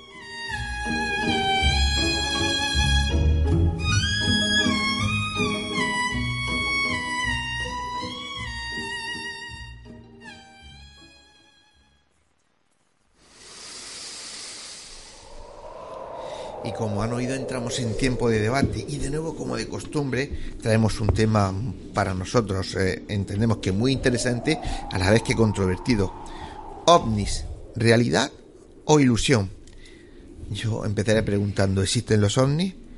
Como nosotros los entendemos, objetos volantes no identificados pero extraterrestres. ¿Hay prueba irrefutable de su presencia terrenal aquí? Y si así fuera, ¿están influyendo en el devenir del ser humano? Bueno, estas son solo algunas de las muchas cuestiones que nos podremos plantear esta noche. Vamos a ver si con la ayuda de nuestros contertulios pues eh, podemos dar un poco de luz eh, a algunas de estas cuestiones, ¿verdad, José Antonio? Bueno, siempre hacemos esa con esa intención, es decir, hacemos este tipo de tertulia de debate para a ver si esclarecemos algo. La verdad que siempre hay muchas preguntas, no todas las respuestas eh, se dan bien o con toda la claridad que queremos, pero por lo menos que por intención no quede. Esa es, esa es, la pura realidad. Hombre, el tema de esta noche es complicado y no vamos a dar nosotros esta noche la, la, solución porque si no se aclaran ni los mismos gobiernos no nos vamos a aclarar nosotros. Pero la verdad que el tema de Omni siempre, siempre, siempre llama muchísimo la atención. Y la verdad que, bueno, plantearse si es realidad o ilusión, pues la verdad que tiene un cierto sentido, ¿no? Hay gente que sí creen que, son, eh, son ovnis, son objetos voladores no identificados y que vienen de otro planeta, son extraterrestres y otros que, perdón, puede ser una ilusión, ¿no? Que no son reales. Bueno, vamos a presentar la mesa, esta tertulia con los compañeros que vienen. Y, vamos a empezar enseguida con el tema. Eh, Paco Torres, como no te he ido, buenas noches. Pues sigo aquí, buenas noches. tú, castigado, castigado. Salvador Sandoval, buenas noches. Muy buenas noches. Pepe Ben George. Buenas noches. Estoy muy enfadado contigo. ¿Por qué? Buenas noches. ¿Por qué? ¿Por qué? ¿Por qué? Porque llevo treinta y tantos años hablando por la radio y nadie me ha dicho que le hable el micrófono. es que, es que bueno, ya, ya lo- los oyentes me, me van a entender. Es que luego empezáis, os calentáis, empecéis a mirar para arriba, para abajo y no se oye nada. Ah, bueno, era porque... Vale, vale. Venga. Rubén Cerezo, buenas noches. Yo tengo mi micrófono perfectamente. Sí, sí, tú lo tienes perfecto. Muy buenas noches. Muy bien, muy bien. Bueno, pues Paco, te voy a pasar la, la venia eh, y quiero que me, que me des tu, tu opinión o, tu punto de vista de que si realmente los ovnis pues son realidad o es una ilusión. Pues bueno, vamos a ver, veamos, empecemos por, por lo que por lo que sabemos, que sabemos poco. Pienso que es que sabemos muy poco realmente del fenómeno. Mm, Partimos de la base de que yo, por ejemplo, soy defensor de que es una realidad tajante, existe, eh, pero que no tiene una explicación ni que ni que ni que los grandes medios, los grandes los grandes ingenieros, científicos, toda la, la comunidad superior eh, ha pecado durante décadas fundamentalmente de una serie de cosas que voy a citar muy rápida para que la gente y vosotros aquí en la mesa mm, entendáis un poco a, a qué a qué viene a qué viene el tema la raíz del tema.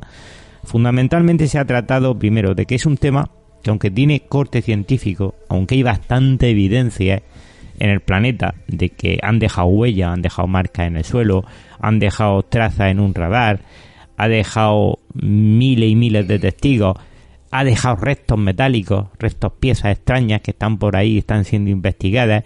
A pesar de todo ello, eh, mucha buena parte, no toda la comunidad científica, mucha buena parte de ello, aquí en España, por ejemplo, no quiero dar nombres, pero esta noche voy a acotar un poco el tema circuito español, porque sería interesante analizar el por qué arriba, en lugares como el CSIC, el mismo ejército que tiene esas pruebas escondidas lo niega.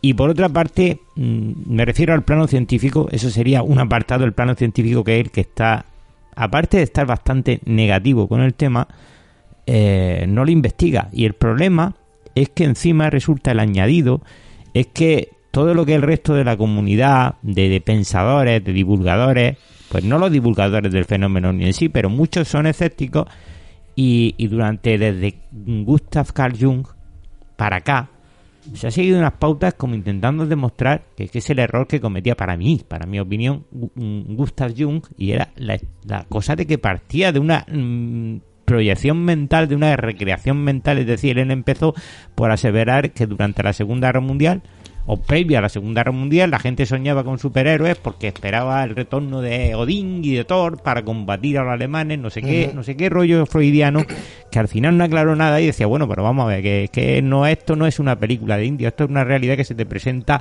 delante de una pantalla de radar, delante de un buque de combate, delante de aviones de guerra, cámaras de vídeo que luego, como el caso de Fernando Cámara, Manises, eh, el ejército pues desclasifica, pero ¿dónde está el vídeo que lleva el avión?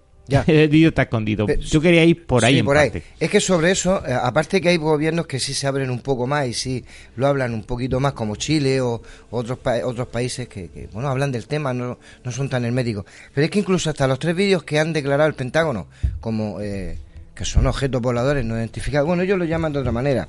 Ellos lo llaman eh, el fenómeno aéreo no identificado. Eh, es el nombre concreto que dan. Pero es que incluso los escépticos dicen que son como unos efectos que tienen las cámaras en infrarrojo, que ahora ahí, como ahí es de cosas de fotografía, sí puedo aclararos, ¿eh? un poquito más adelante, pero hasta, hasta ya, ya con los vídeos que, que el Pentágono dice que realmente son objetos, hasta eso lo dudan. Entonces, ¿qué, qué necesitan un escéptico para creer que existen ovnis? Bajarse del burro. Pepe. Mm, hay una respuesta, creo que es muy simple, a la que tú has dicho, José Antonio. Vamos a ver, eh, todos los estados, todos los mm, gobiernos se gastan eh, bastantes millones de pesetas o de euros o de dólares en sus defensas, en cerrar las puertas. Imaginaos que venga un bicho de estos y que con un bichito de estos pues te, te derrumbe todo un sistema de protección de, de satélites y de todo eso y hasta incluso capas eh, que protejan eh, una nación. Esa es una. La segunda pues también va enfocada por la parte más religiosa. Eh, hay mucha gente pues que, que sí, que cree que hay un Dios, yo lo confirmo y todo el mundo pues estará también de acuerdo, todo el mundo necesitamos creer en algo, pero en el momento que viene un bichito de estos, eh, ya digamos que ya dice o realmente echa por el suelo toda mm, la teoría y todo lo que está escrito, eh, pues para mucha gente muy cerrada de, coco sería un verdadero caos. Con el fenómeno OVNI ha ocurrido mm, algo muy extraño en este, en este, en este país. Bueno, no, extraño, no sé si extraño o no. Pero yo recuerdo eh, los clásicos, investigadores, ¿no? que ya son clásicos de la investigación ufológica, como Antonio Rivera o JJ Benítez, que ya está un poco retirado, creo yo, de, de, Sí, de este del- de la investigación de, este tipo de fenómenos, aunque no lo sé. Yo lo digo porque apare- apenas aparece en los medios. Pero estos eran firmes partidarios de la hipótesis extraterrestre. Pensaban que esos objetos volantes que vemos en el espacio, que surcan el espacio y que eh, y cuyos tripulantes en ocasiones se han, han tenido contacto con seres humanos, son eh, mm, naves que proceden del espacio exterior, de otros planetas. Y muchos ufólogos españoles que eran partidarios de la hipótesis extraterrestre, últimamente se han hecho totalmente escépticos. Y yo he oído a alguno, bueno, puedo decir el nombre puesto que lo ha hecho públicamente, eh, que dice que no conoce ningún investigador del fenómeno ovni en la actualidad que sea partidario de la hipótesis extraterrestre. Por supuesto, deja fuera, supongo, que a JJ Benítez, que todavía está vivo, y incluso al, al propio Javier Sierra, que yo creo que Javier Sie- Sierra sigue siendo partidario de la hipótesis extraterrestre. Sin embargo, dice él, ha dicho que no conoce eh, a ningún, ningún investigador serio del fenómeno eh, ovni que sea partidario de la hipótesis extraterrestre, porque ahora lo que predomina son los escépticos. Antes eran partidarios de esa hipótesis, es decir, son naves tripuladas que vienen del espacio exterior, y ahora son fenómenos que se tienen que explicar desde otro punto de vista. En el fondo, lo que significa todo esto es que estamos igual que al principio. No sabemos absolutamente nada. Sí, es verdad. Bueno. Nada. Muy bien, Salva. Rubén. Muchas gracias. Yo voy a ser más conciso. Voy a ir directamente a algo que ya hemos hecho en otros programas, que fue el proyecto Libro Azul, Mm. ¿vale? Que estuvimos hablando de ello largo y tendido, que desde el 48 al 69 salieron como 11.917 avistamientos re- relatados, de los cuales muchos de ellos fueron descartados porque obviamente no tenían sentido y muchos de ellos quedaron clasificados. Poco a poco se han ido eh, desclasificando cosas y, y, bueno, mm, soluciones distintas, ¿no? Entonces, esto como ya hay otro programa que se hizo, no, no voy a entrar en detalle. Pero existe lo que es la exobiología, que es la rama de la astrobiología, que demuestra que hay vida extraterrestre. No basado en una base de carbón, a lo mejor no tiene ojos, a lo mejor es una célula, a lo mejor es un virus que viene del espacio y nos infecta a todos. De hecho, la gripe está basado en que no es natural, es, es generada y, y no está en la Tierra. Entonces, se basa en que hay mm, posibilidades de todo esto. Entonces, cuando existe una exobiología para ello, no creo que la gente estudie cosas que no existen. Claro. Ya empiezo ahí, pero es que mm, quiero ir un poquito más lejos. La probabilidad que antes decíamos es que la Tierra es única, sí, en el sistema solar, que lo tenemos todo muy cerca, ya un poquito trillado, ya la boya ya se fue y no ha vuelto, y ya vemos, ya sabremos nada de ella. Pero es que resulta que también hicimos un programa que era eh, de base de la vida y donde decíamos que había como 70 planetas parecidos a la Tierra y con eh, acciones similares, con una Sí. Tierra similar, con agua, con oxígeno. Entonces, ¿por qué vamos a ser tan egocéntricos de pensar que en esos planetas no puede haber vida? No hemos llegado a ella. Claro. Sabemos que están ahí, sabemos cuál es su... su- Es que eso no lo ponen en duda hoy en día la comunidad Bien, científica pues, ni la estética. entonces- el problema es si han llegado o están llegando. Bien, ah, entonces aquí entramos en otra en otro dilema. Hoy como sábado que es, pero es que leímos en el miércoles o el jueves, ¿vale? Que la NASA reconoce que ha habido un avistamiento ovni directamente y de hecho que lo ha visto dos aviones de la no me acuerdo ahora de qué de qué grupo del aire y que lo han y que lo han ratificado como tal. Claro. Vale. Pues ya está. Ya hemos acabado con el programa. No, no, no, puede, no, ser, pues- puede ser un fake. Puede No, ser no, una falsedad. Puede ser que la gente no esté bien de la cabeza. Pero es que teníamos también a gente importante, como por ejemplo Albert Einstein, que dijo una cosa muy bonita. El tío inventó la relatividad, se montó sus teorías, sacó más de no sé cuántas ci- cientos de fórmulas que nadie ha puesto en duda a día de hoy, que nadie la ha tirado por tierra y dice, Si miras al cielo, aprende de ellos. Aprende de ellos. De ellos. Al- hombre, yo Y miro al cielo. Claro, no sé, a Puede los ser la eh, los pilotos los astros pueden ser- Claro. claro. Y luego tenemos, que es que ya sabes que me encanta este tema y que estoy siempre metido en él. Tenemos el tema de los Anunnakis y de todas las eh, de todas las eh, civilizaciones que han ido pasando que dan reflejo de ellos. Claro. Hablan de los venidos del cielo. Todas, pero no solamente los Claro. Anunnaki. Cualquier religión, cualquier vestigio de, de cualquier civilización siempre dicen lo mismo. Pero que los vinieron de- Anunnaki del fueron los que lo pusieron en unas tablillas por escrito, sin jeroglíficos. Y aquí le quiero dar la razón a Pepe. A ver, muy raro, pero venga, a ver. Sin que sirva de precedente. Sin que sirva de No- no da precedente. costumbre. Ave María Purísima. Exactamente. Y una de las cosas que siempre he dicho, y además creo que incluso hemos hablado en las tertulias privadas de amistades, Mm, es que yo tengo muy claro dos cosas. La primera, y con esto termino, es que efectivamente los, a ver los hilos. Otra cosa es que yo los toque, que yo los vea y que no pongan la que lo pongan en invisibilidad para que no nos asusten y que seamos un ejemplo, un, un rollo inventado, que somos un hormiguero, un terrario para ver cómo reaccionamos. Todo esto ya me parece muy conspiranoico. Pero sí que hay que decir una cosa clarita. Y es que tiene razón Paco cuando dice que esto hay mucha idea y tal. Pero tiene mucha razón Pepe cuando dice lo siguiente. La base de el control planetario se basa en las reglas. Si nos dijeran a día de hoy, da igual la religión, da igual el sentimiento, que no hay nadie ahí arriba, que el, eh, que el infierno no existe, que el cielo no hay y que los ángeles eran astronautas, aquí nadie respetaría a nadie porque no existiría el bien y el mal ni consecuencias para ello. ¿Qué podría pasar en la Tierra? La catombe. Claro. Eh, De, dime, Sí, Paco. no, rápido, rápido. Por lo- contestar a Salvador que ha estado bien. La, la- la- la- la corriente que ha descrito Salvador de evolución de los investigadores, es que hay un problema más grave.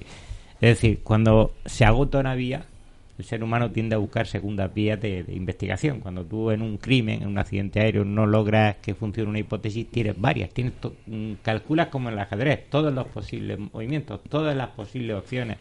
Eso se ha hecho con el fenómeno OVNI. Entonces lo que ha pasado es que ha tomado una deriva a lo largo de varias décadas. Ha tomado por una parte una corriente escéptica que lo niega. Por otro lado, una corriente intermedia que es la, la, la de la que tú decías de, de- de- de la, de la creencia en que pueden proceder de, de otros sistemas solares. Eh, y una, ter- otra una tercera ¿eh? vía, es que hay varias vías, déjame que las describa Sí, sí, rápidamente sí. para no perder tiempo.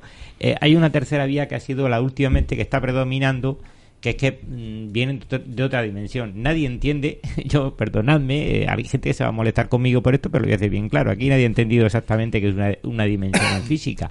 Es decir, eh, sería discutible. Son problemas muy graves porque lo que no puede provocar un fenómeno es una paradoja. El fenómeno ni es una paradoja. Mm, Quiero decir muy rápido, cuando se manifiesta en todas sus consecuencias. No hablo de los múltiples fenómenos que vemos en el cielo, porque puede ser mm, cualquier cosa, pero hablemos de estos, de estos ovnis, de estos objetos voladores no identificados que aíslan la zona donde se producen, que dejan una estúpida anécdota que contar, ridícula. Los mismos testigos sienten vergüenza ajena cuando tienen que contar porque han, ha subido historias ridículas donde ha visto seres con correajes de, de propios de las películas italianas de los policías estos del año 50. Ha visto unos marcianos como duendes, han visto unas naves ridículas. Que, pero esto es un platillo volante. Es decir, el fenómeno en sí mismo es mm, bastante eh, molesto, molesto para el que lo ve, pero más molesto es para el investigador o para el escéptico o el científico que dice, ¿cómo voy a investigar yo algo que es un- una...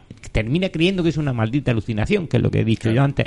Y otra cosa muy rápida, hay una cuarta vía que no he descrito, que es la más delicada y para mí muy conflictiva, que ha sido mezclar todo el fenómeno con la religión que ha sido que ha creado sectas que ha creado eh, el contactismo ha creado gente hasta hasta verdaderos fanáticos modernos que pretendían acabar con la antigua religión crear una nueva y, y la, la nueva la New Age ha terminado desembocando en una serie de fanatismo religioso en algunos casos muy puntuales pero extremistas donde consideran que estos son sus dioses y que y, y- digo, y vamos una cosa un momento, los dioses tienen que venir de otro planeta, si estos dioses han venido de otro, de otra dimensión, de otro sitio, dejan de ser dioses, pueden ser tan materiales como tú.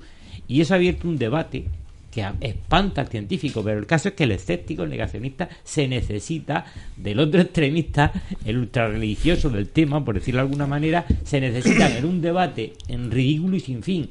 Creo que, que hay una corriente por en medio, que es la más aplastada, que es la más fina, que es la de gente como quien has mencionado tú, como, como mm, puede ser... eh, no sé, por ejemplo, está José Antonio Caravaca. Yo puedo decir esta noche muchos nombres de gente que va por la vía de en medio y trata de demostrar que eh, hay que pelear duro por explicar el fenómeno.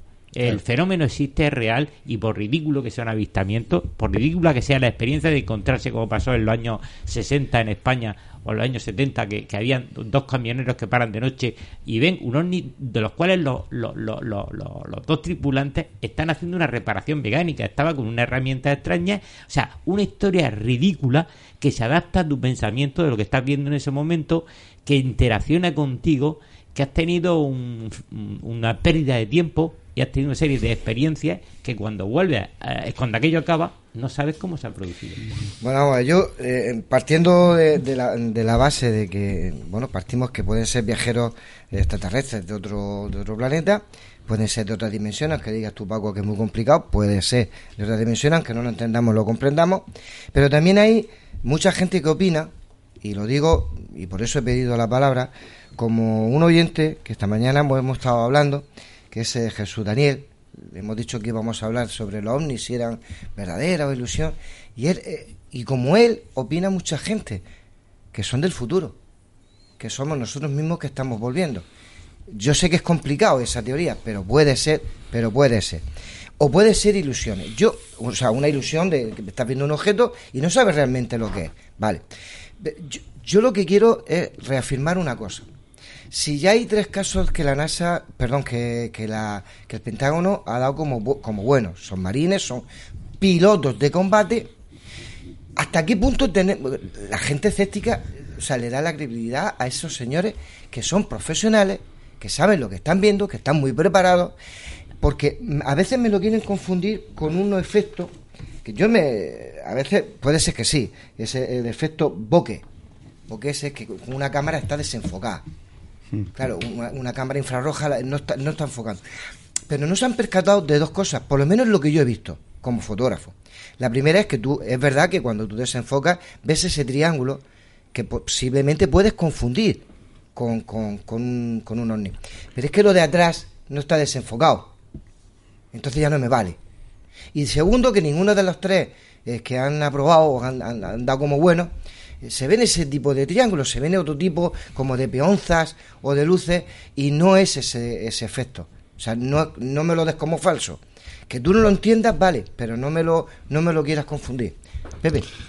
Yo en este aspecto mm, no quiero ser duro, pero mm, solamente tengo que decir una cosa.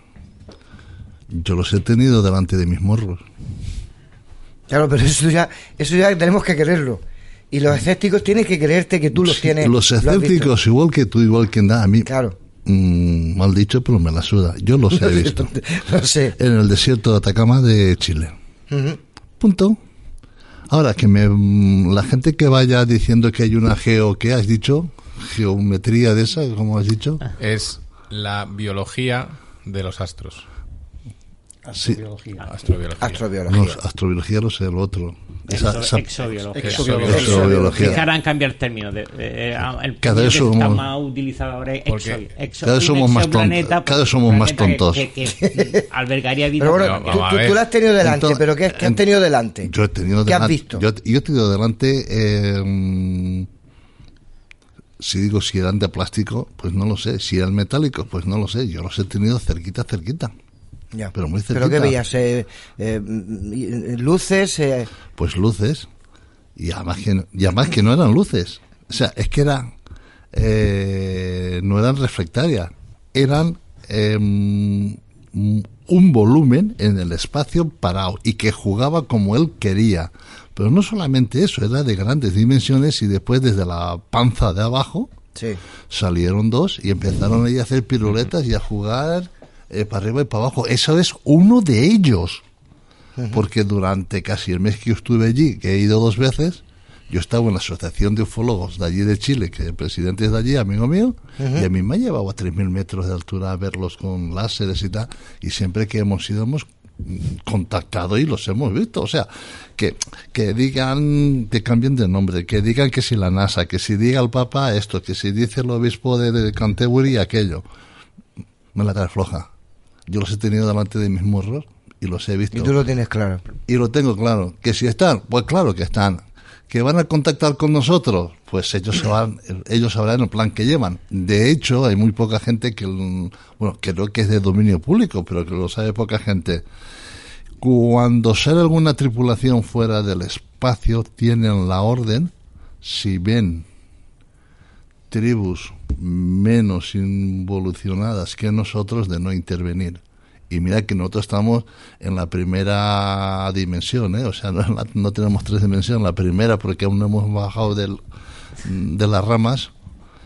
Imagínate ellos que vienen de miles y miles y fuera de, de- de nuestro sistema solar, la inteligencia que, que deben de tener o el plan trazados que ellos tienen. Yo creo que esto es un- la Tierra como Marte, como Júpiter y como eh, las tres Marías, pues dentro del espacio que hay, pues ellos tienen un camino para investigar, para abrir o para igual que nosotros vamos como ha dicho Rubén por la allá y tal pues ellos y, y a lo mejor pues de vez en cuando pasa alguno por aquí y se ve ve de que nosotros aún estamos encima de, No estamos de- preparados. del árbol y dicen muy buenas tomar muestras como nosotros vamos allá tomamos muestras y ya está así de simple. Salvador. Antes ha, ha nombrado Paco a, a Carl Gustav Jung, eh, que en 1958 escribió un libro sobre el fenómeno ovni. El título es Un mito moderno de cosas que se ven en el cielo. Y, y él decía que cuando se ve evolucionar por el cielo esos objetos, ¿no? Que en realidad estos no se comportan como un cuerpo físico. Dice, se comportan con la ingravidez, utiliza una expresión suya, con la ingravidez de los pensamientos. Pepe, yo no dudo de que tú hayas visto, esto lo dice Jung, que no se comportan en su evolución, en su manera de moverse por el cielo, como si fuesen realmente cuerpos físicos, sino con la ingravidez de los pensamientos, como algo que fluye sin que Claro, se deje claro. atrapar. Claro. Dice, solamente hay una excepción. Dice, cuando esos objetos han producido un eco en un radar. Dice, entonces sí que hay una, hay una huella física. Y de eso, de la investigación, de eso se tiene que ocupar la ciencia, es decir, en este caso, los Claro, físicos. Porque él claro. dice que la mayoría de las experiencias eh, ovni son eh, producidas por un estímulo exterior que crea en la mente del observador o testigo Sí. una fantasía o un mito. Si es que hay, hay Pero una claro, vertiente. cuando cuando el fenómeno deja un hueco, deja una huella física Ya no es- ya no es eso. la cosa cambia. No, no, es que, él, él- perdona, él es pero- honrado, no todos, no todos, no él es honrado y dice que en ese caso sí hay una, sí hay, hay algo objetivo que tiene que investigar la ciencia. Sí. Vamos a ver. En el momento segundo, que tú dices, un segundo, que Jung dice que hay que dejarlo a los científicos, no lo dejan a los científicos, lo absorben los, los políticos con, y las presiones, eh, las presiones Claro. religiosas. Claro. Rubén, Yo, es- Y ahora vuel- Paco. yo vuelvo a decir lo mismo. Se basa en la teoría, y yo lo vuelvo a decir y lo hemos dicho en otros programas que ha venido a cuento, es que nosotros podemos estar en una dimensión en la que ellos no tienen por qué estar en la misma dimensión, pero sí están viendo lo que hay. Efectivamente, cuando se crea una prueba, un eco, cuando se crea una visión, alguien aparece con una foto, de ahí que se inventen esos cuentos de los Men in Black, ¿no? los hombres de negro, Claro. que nadie dice que no existan tampoco, porque Sí. al final es un control político mundial. Sí, sí, porque que estamos estamos hablando de que tenemos una tecnología que todavía nosotros no hemos desarrollado. Entonces esa es la retrotecnología. Es como cuando alguien no ha visto un limonero o alguien no ha visto un exprimidor de, de limones y, y de pronto ven cómo funciona y tú te puedes hacer un, un exprimidor de limones. Algo sencillísimo. Pero no se trata de eso, se trata de que probablemente estén entre nosotros, pero nos lo van a dar. Y, y- y pruebas hay más que suficiente. Y si no, solo tenemos que pensar en por qué en la Tierra puede haber hasta bases. Si no hemos dicho, pueden estar debajo del agua, pueden estar escondidas o pueden estar simplemente, ellos pueden estar ocultos con una transparencia que nosotros todavía no hemos llegado a tener, pero que Ni comprendemos ni ni comprendemos ni podremos entender, pero se pu- pueden estar entre nosotros, incluso ser parecidos a nosotros. Claro. Nadie lo va a detectar. Y, y yo, si tuviera que conspirar, diría que determinados gobiernos en determinadas departamentos especiales están consignando todo esto, porque si lo dejaran caer volveríamos a lo que he indicado antes. Ah, Yo creo que sí, pero ahora demuéstralo, hombre, yo no me dedico a esto. No, aquí, aquí el problema, vuelvo a la base, vuelvo al principio. Eh, rebobino, por lo que decías tú, Salvador. Hay una cosa que está clara que fue Ca- Carl Gustav Jung que inicia esa, esa- ese periodo, porque tuvo un periodo también de reconversión, como Joseph Allen Heine, que empieza a trabajar para Blue Book y termina creyendo en el fenómeno. Y lo habían fichado como astrónomo, porque astrofísico, porque era escéptico y tal. Era el molde ideal para negar el fenómeno, que es lo que pretendía en un primer momento el Pentágono. Eh, el problema- para, ne- el- para negarlo. para negarlo, sí, Claro. sí, el, el Pentágono constituyó el, Blue Book, el Blue Book para desmitificar, iban a la puerta, llamaban a tu puerta porque tú habías visto algo, habían tomado nota, venían dos militares que son... el- ahí surgen los hombres de negro. Eh, eran dos militares que iban de... Hay una serie de televisión de los años 80 estadounidense que retrata eso. Sí, sí, eran, eran y, militares. y- y entonces, ¿qué pasa? Pues una señora había visto un caso concreto. Voy rápido porque quiero matizar varias cosas Sí. que habéis dicho. Y es importante atar cabos por el bien de la gente, si no vamos a liarle la cabeza a más de uno. El problema era que, que una señora ve una noche, ve una luz frente a su casa de cierto tamaño, la típica bola que da vueltas para arriba y para abajo y se va. Y la respuesta que le dan, venían a darte a ti la respuesta, llaman a la puerta de tu casa para darte a ti la respuesta de lo que tú has visto, la solución de lo que tú has visto, que eso ya es increíble, eso ya es arrogancia. Y la señora pues les cuenta lo que había visto y dice, no señora, usted lo que había visto es porque hacía viento y la farola estaba suelta, el plafón de la farola estaba suelta y daba vueltas con el viento allí en el cable. Dice, pero si no hacía viento. Y la señora insistía, si no hace viento, ¿cómo se va a hacer el plafón? El ustedes tan mal de la cabeza. Eh, pasa un tiempo, ¿no? ¿Y qué es lo que ha pasado con el fenómeno? Bueno, pues que hemos ido descubriendo, gracias a Pasaporte Amagonia de, de, de Jacques Vallée, que es que el fenómeno, como lo he dicho antes, es ridículo. No coincide lo que tú estás viendo con la lógica racional del ser humano. Hay otro problema de base que no estamos teniendo en cuenta. No es que hayan, no es que los poderes no quieran afrontarlo, no es que los poderes, no, esto viene de muy atrás en el tiempo. Esto viene de la Edad Media, de nuestra dichosa manía de creer que somos el centro del cosmos. Se llama antropocentrismo.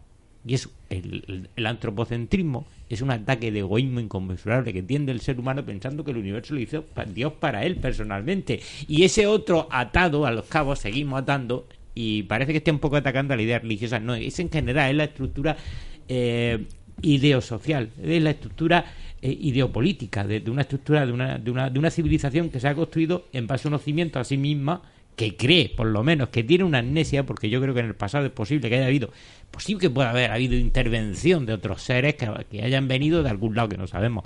Pero lo que quiero decir con esto muy rápidamente es que el antropocentrismo es el peor enemigo del ser humano, porque hasta hoy en día, lo- aquellos, aquellos que somos herederos de, de nuestros antepasados, que eran inquisidores, se convierten en la nueva Inquisición que deciden por nosotros juzgar, como si fuera un auto de fe, qué es correcto y qué no es correcto respecto a lo que tú has visto una noche sin querer. La experiencia que tú has tenido es personal intransferible y entonces se aprovechan de eso, de que tú no la puedes descargar en un USB para, para Pablo, lo que yo te he dicho, la, experiencia es mía y no me la quita nadie. Mm. Pero no mía, es que ahí éramos unos cuantos y podíamos haber hecho el dibujo, todos el mismo dibujo. Podríamos haber hecho todos el mismo dibujo. Pero ellos están acostumbrados, yo ya alucinaba, pero ellos están acostumbrados. Es que yo creo que lo que quiere decir Paco es, vamos a ver, en cierto modo lo explica mm, Caravaca. Yo he oído, he oído a Caravaca explicarlo y él dice, lo, se plantea lo siguiente. Vamos a ver, el con el fenómeno ovni ocurre una cosa muy curiosa. Cuanto más se acerca uno a él, cuanto más estrecho es el contacto con el fenómeno, más absurdo se vuelve. Exactamente. Y es lo que dice él. Dice, vamos a ver, uno se imagina un encuentro, un encuentro ya directo, ¿no? Un encuentro de lo llamado en la tercera fase, ¿no? Sí. O del tercer tipo, Sí.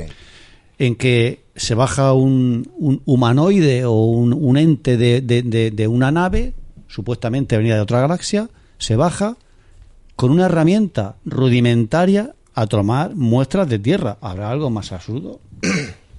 Eso es, es- es Claro, absurdo. claro, es ridículo, es absurdo. Entonces, claro, es lo que dice él. Dice, cuanto más te acercas al fenómeno, cuanto más estrecho es el contacto, más absurdo se vuelve. O sea, el fenómeno se adapta a ti. Incluso a veces de la sensación, y eso lo sabes tú, Pepe, porque hemos, mm, hemos sufrido la experiencia y, sabemos que hay como una especie de, de- el efecto llamada, que es el famoso efecto que tú vas con el láser, incluso mentalmente. Eso le ha pasado a, a muchos a muchos contactistas y a muchos mm, cazadores de ovnis que, que ya no solo es con el puntero láser, sino es que encima parece ser que de una cierta capacidad lo de yo voy a personalizar el tema porque puedo hacerlo, porque tenemos experiencia en casa. Y yo, mi hermano, es tremendo la capacidad que tiene de... El otro día viendo la televisión, eh, se dio cuenta de una esferita blanca, eh, tiene algo, una esferita blanca, viéndolo del volcán de La Palma, una esferita blanca que cruza por delante de, Sí, la hecho. Mientras estaba la cámara Mm. ahí grabando, la cámara del periodista grabando, digo, yo te juro que yo no me hubiera fijado en ese detalle. Eh, salió y como los pistoleros cuando fotografió aquel ovni, aquel objeto extraño eh, y tipo de los del Pentágono, aquellos famosos TikTok, fue como, como en las películas del oeste que sale el pistolero de la cantina, pues se vuelve y, y- y dispara rápido porque ve algo que le, que, que le alerta que es peligroso. Pues es lo mismo con la, con la, con la cámara de móvil. Yo hubiera sido incapaz de percatarme que eso estaba ahí. Decir, hay algo- la luz blanca. hay algo en el fenómeno extraño, es extraño, es inexplicable para nosotros. Yo con la lógica es como cuando si tuviéramos a Ana Taisei y estuvieran, por poner un ejemplo paralelo, y estuviéramos hablando de parapsicología, de contactismo de este con, con, con otras entidades de otros planos, llámalo como quieras. Es decir, es lo mismo, se comporta de un modo que sabes que es real que está ahí, pero no puedes atraparlo. Y eso desconcierta. Rubén. Bueno, también se, yo también considero que se puede el, el, el ovni y los tripulantes, si es que hay alguien dentro de ellos, y si de alguna forma aterriza, porque tampoco es necesario aterrizar, si tienen una tecnología tal, pueden hasta teletransportarse y pueden bajarse sin necesidad de una escalerilla. Entonces, el que, el que visua- visualicemos algo puede ser que nos estén transmitiendo algo para comunicarnos que están ahí, pero a lo mejor lo que estamos viendo es un subconsciente. Pero también puede ser una realidad. ¿Por qué? Porque cada persona interpreta la información de distinta forma. Pero si tú estás mirando al cielo y de pronto ves que algo se mueve, que esto creo que lo conté ya hace unos días, ¿no? Eh, bueno, pues si tú ves que algo se mueve de una forma totalmente irregular, no es ningún objeto, tiene unos movimientos que en la distancia son como milésimas, ni siquiera milésimas, y está en un lado del horizonte y al, y al rato está en el otro lado del horizonte, ¿qué objeto se desplaza tan deprisa? No tiene base. No es, no es un satélite, no es un reflejo, porque además no sigue una órbita, sino que hace tonterías. Y no es una luciérnaga que está a 100 metros y yo que no veo un pimiento. Me vuelvo loco. No es así. Pero es que además la, la, la fijación por todo esto viene de, de tiempo atrás, porque se habla, que volvemos a lo mismo de antes, se habla de los venidos del cielo. Volvemos a que bajaron en carros. Claro, antes no decían coche, no sabían lo que era la palabra coche.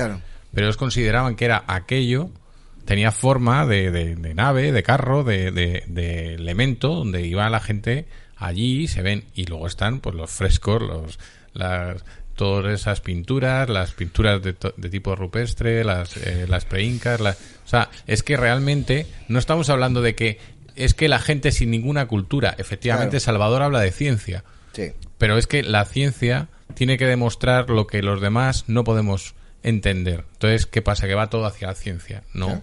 Es que cuando antes no sabían nada de la vida más que recoger los frutos del árbol, pintaban cosas raritas y explicaban algo parecido. ¿Y aquí eh, de qué época estamos hablando? Coño, pues eh, si irte a, Es que- a- a- a las rupestres a- o a... No, no, no, o- pero de, por ejemplo de, de lo que estás hablando hace como 8.000 años. Claro. Vale.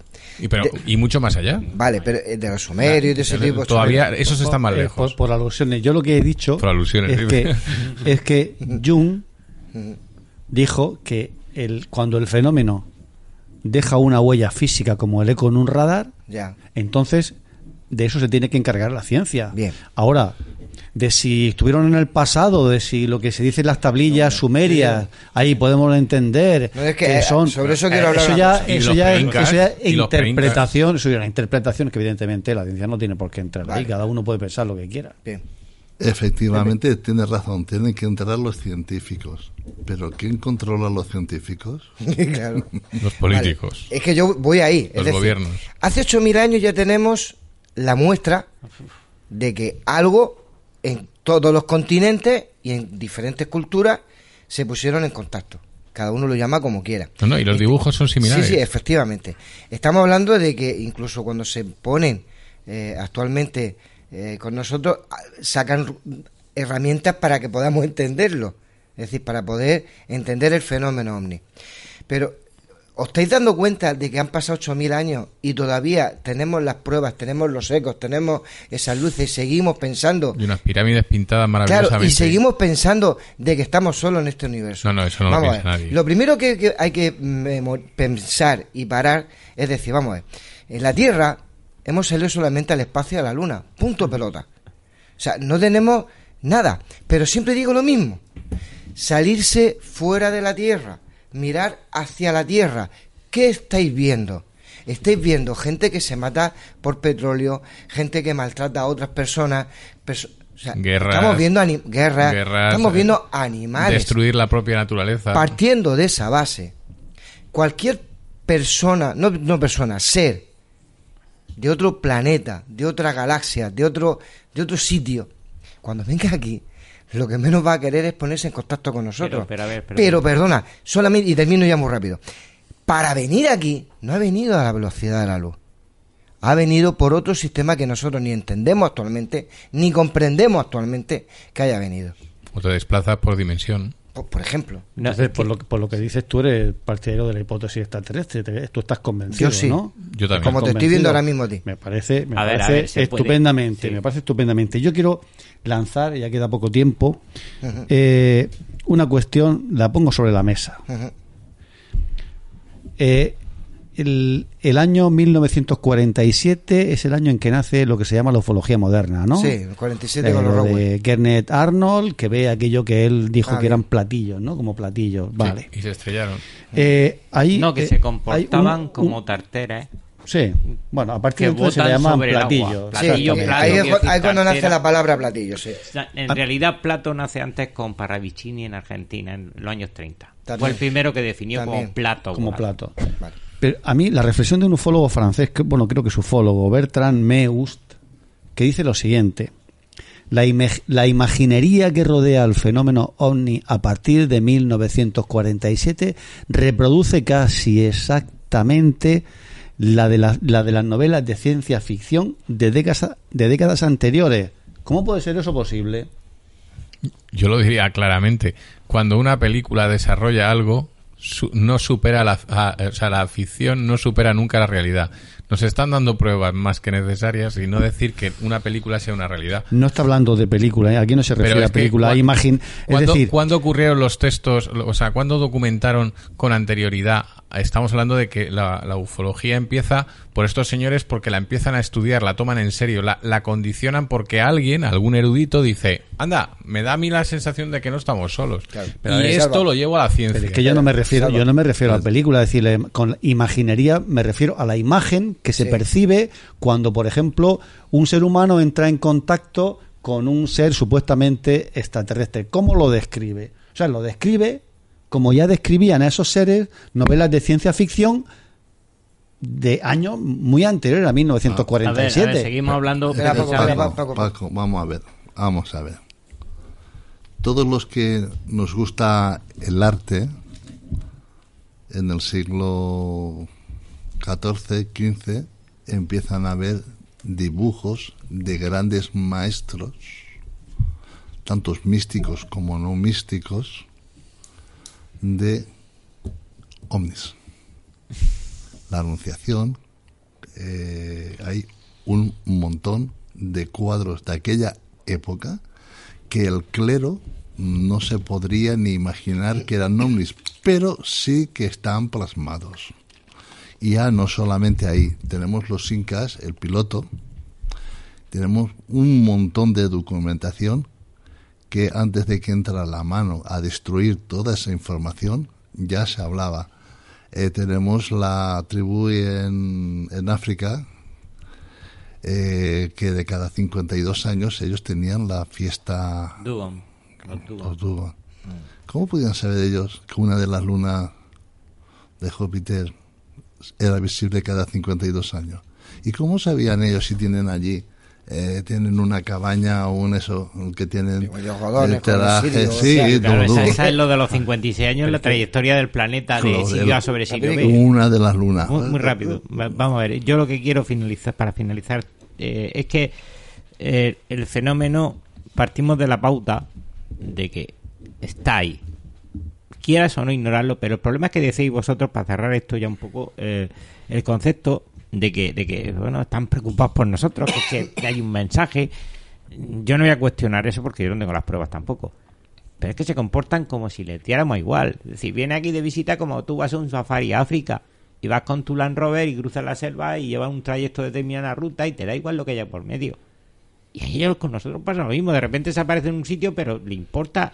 Aunque sí, señalitas, tal. Parece que hay un contacto, ¿no? Como si te dijera hola, pero adiós. Es decir, no tienen una pauta. Estamos locos perdidos. Se ha investigado durante décadas, durante eh, eh, desde de, Rivera y, tiempo atrás y hasta ahora.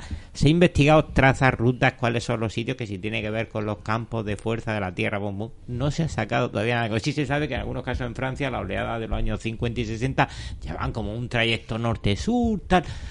Y es una locura. No se ha encontrado todavía un sentido a por qué aparecen ahí, por cuánto, por qué tanto tiempo. Es, un, es una. Yo, yo, yo sí quiero decir que, por ejemplo, las pruebas falsas han, han hecho muchísimo daño. De- yo hacía muchísimo tiempo que dejé de creer en fotos y en vídeos que me daban porque yo mismo podía hacerlo.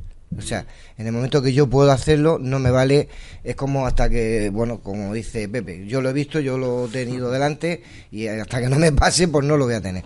Yo lo que sí quiero dejar claro es que, siempre lo he dicho, las películas... mm, no es que te está representando lo que puede ser o lo que, o lo que es, es que nos están abriendo un poquito lo- los ojos. Es decir, pensar que siempre, igual que hay mentes brillantes que, que ah, da paso agigantado en la ciencia, en esto de la ufología o en la percepción de que hay otros seres, también nos lo están haciendo. Y lo están haciendo de ese sistema, ni más ni menos.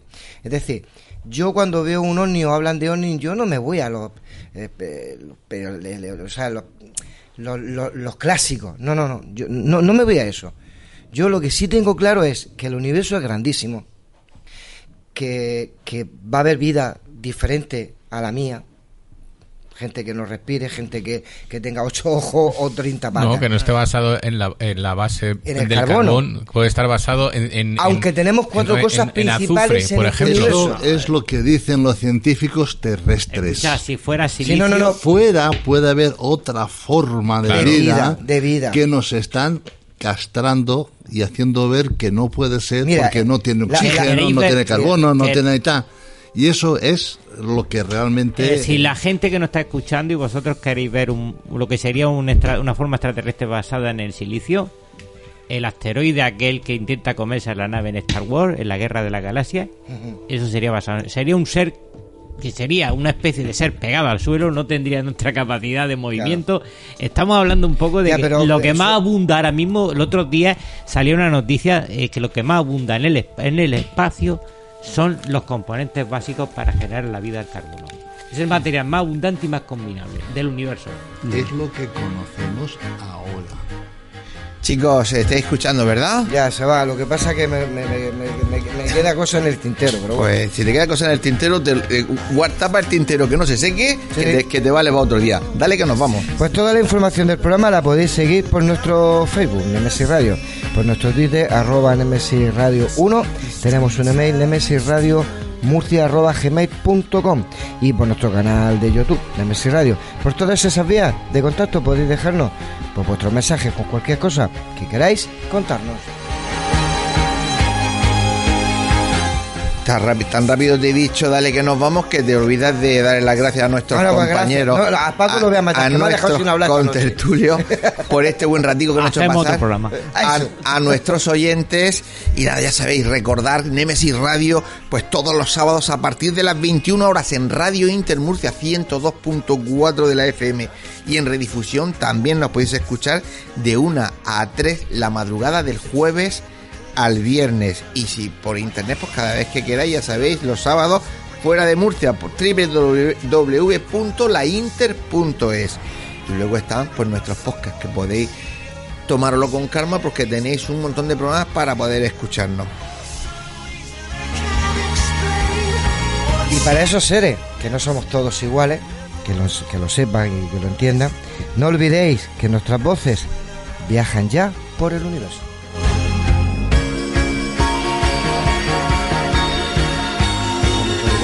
Harto ruido con los jazmines. Pues eh, Arturo y ojos azules. Vale. Por eso no llega. Por eso no Se llega. a la mitad. Porque somos todos los berrefos. Bueno, eh, pues ya sabéis, queridos oyentes, que tengáis una feliz semana y os esperamos el próximo sábado aquí, Nemesis Radio, a las 21 horas. No faltéis, ya sabéis que pasamos lista y nos fijamos de quién está y quién no está. Y ya sabéis, si os ha gustado, pues como siempre, la mejor publicidad es el boca a boca, decírselo a vuestros amigos para que la familia de Nemesis Radio, por suerte, no deje de crecer, que sigue creciendo. Si no os ha gustado, pues ya sabéis, decírselo a vuestros enemigos, vosotros nos los enviáis. Hoy Paco. Que nuestro compañero Paco Torres que le ha tocado es el que se encarga de ellos. Así que buenas, Buenas noches. Adiós.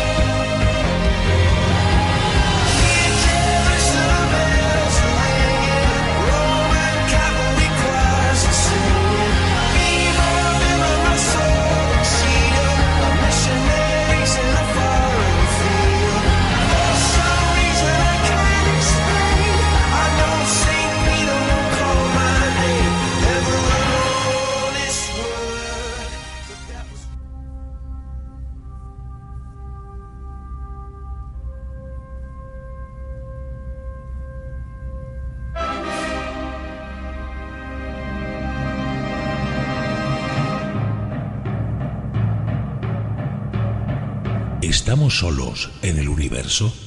¿Quiénes son los verdaderos artífices de las pirámides? ¿Hay vida extraterrestre? De ser así, ¿es posible que estén entre nosotros? Psicofonías, Ouija, ¿nos hablan los muertos? Némesis Radio, viajando a lo desconocido, sobrepasando el horizonte de las conciencias. Programa escrito, dirigido y presentado por Antonio Pérez y José Antonio Martínez. Todos los sábados a las 21 horas en Radio Inter Región de Murcia. Némesis Radio.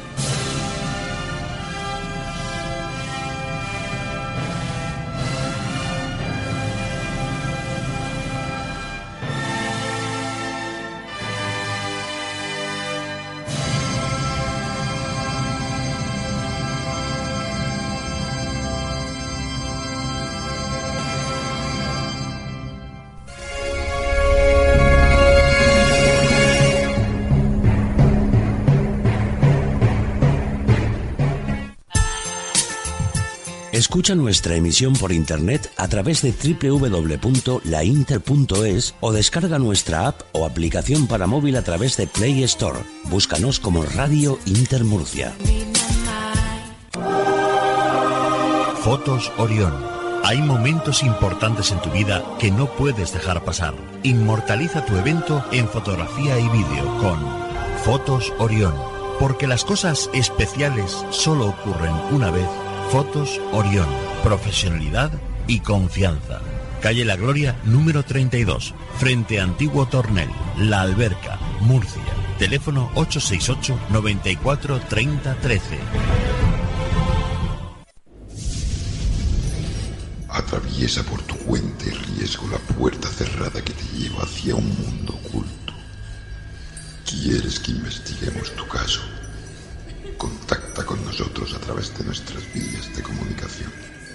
Facebook, GOIS, Grupo Operativo de Investigación Sobrenatural. Canal de YouTube, GOIS Investigación. Deja tu visita y suscríbete. Para más información, escribe nuestro correo goisinvestigación.gmail.com ¿A qué esperas? Adéntrate.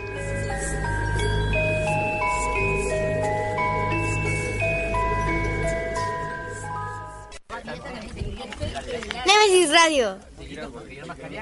Nemesis Radio. Nemesis Radio. Nemesis Radio. Nemesis Radio. Nemesis Radio. Nemesis Radio. Nemesis Radio. Radio Inter. Actualidad, debates, entretenimiento, cultura, salud, deportes. La información que querías en la radio que esperabas.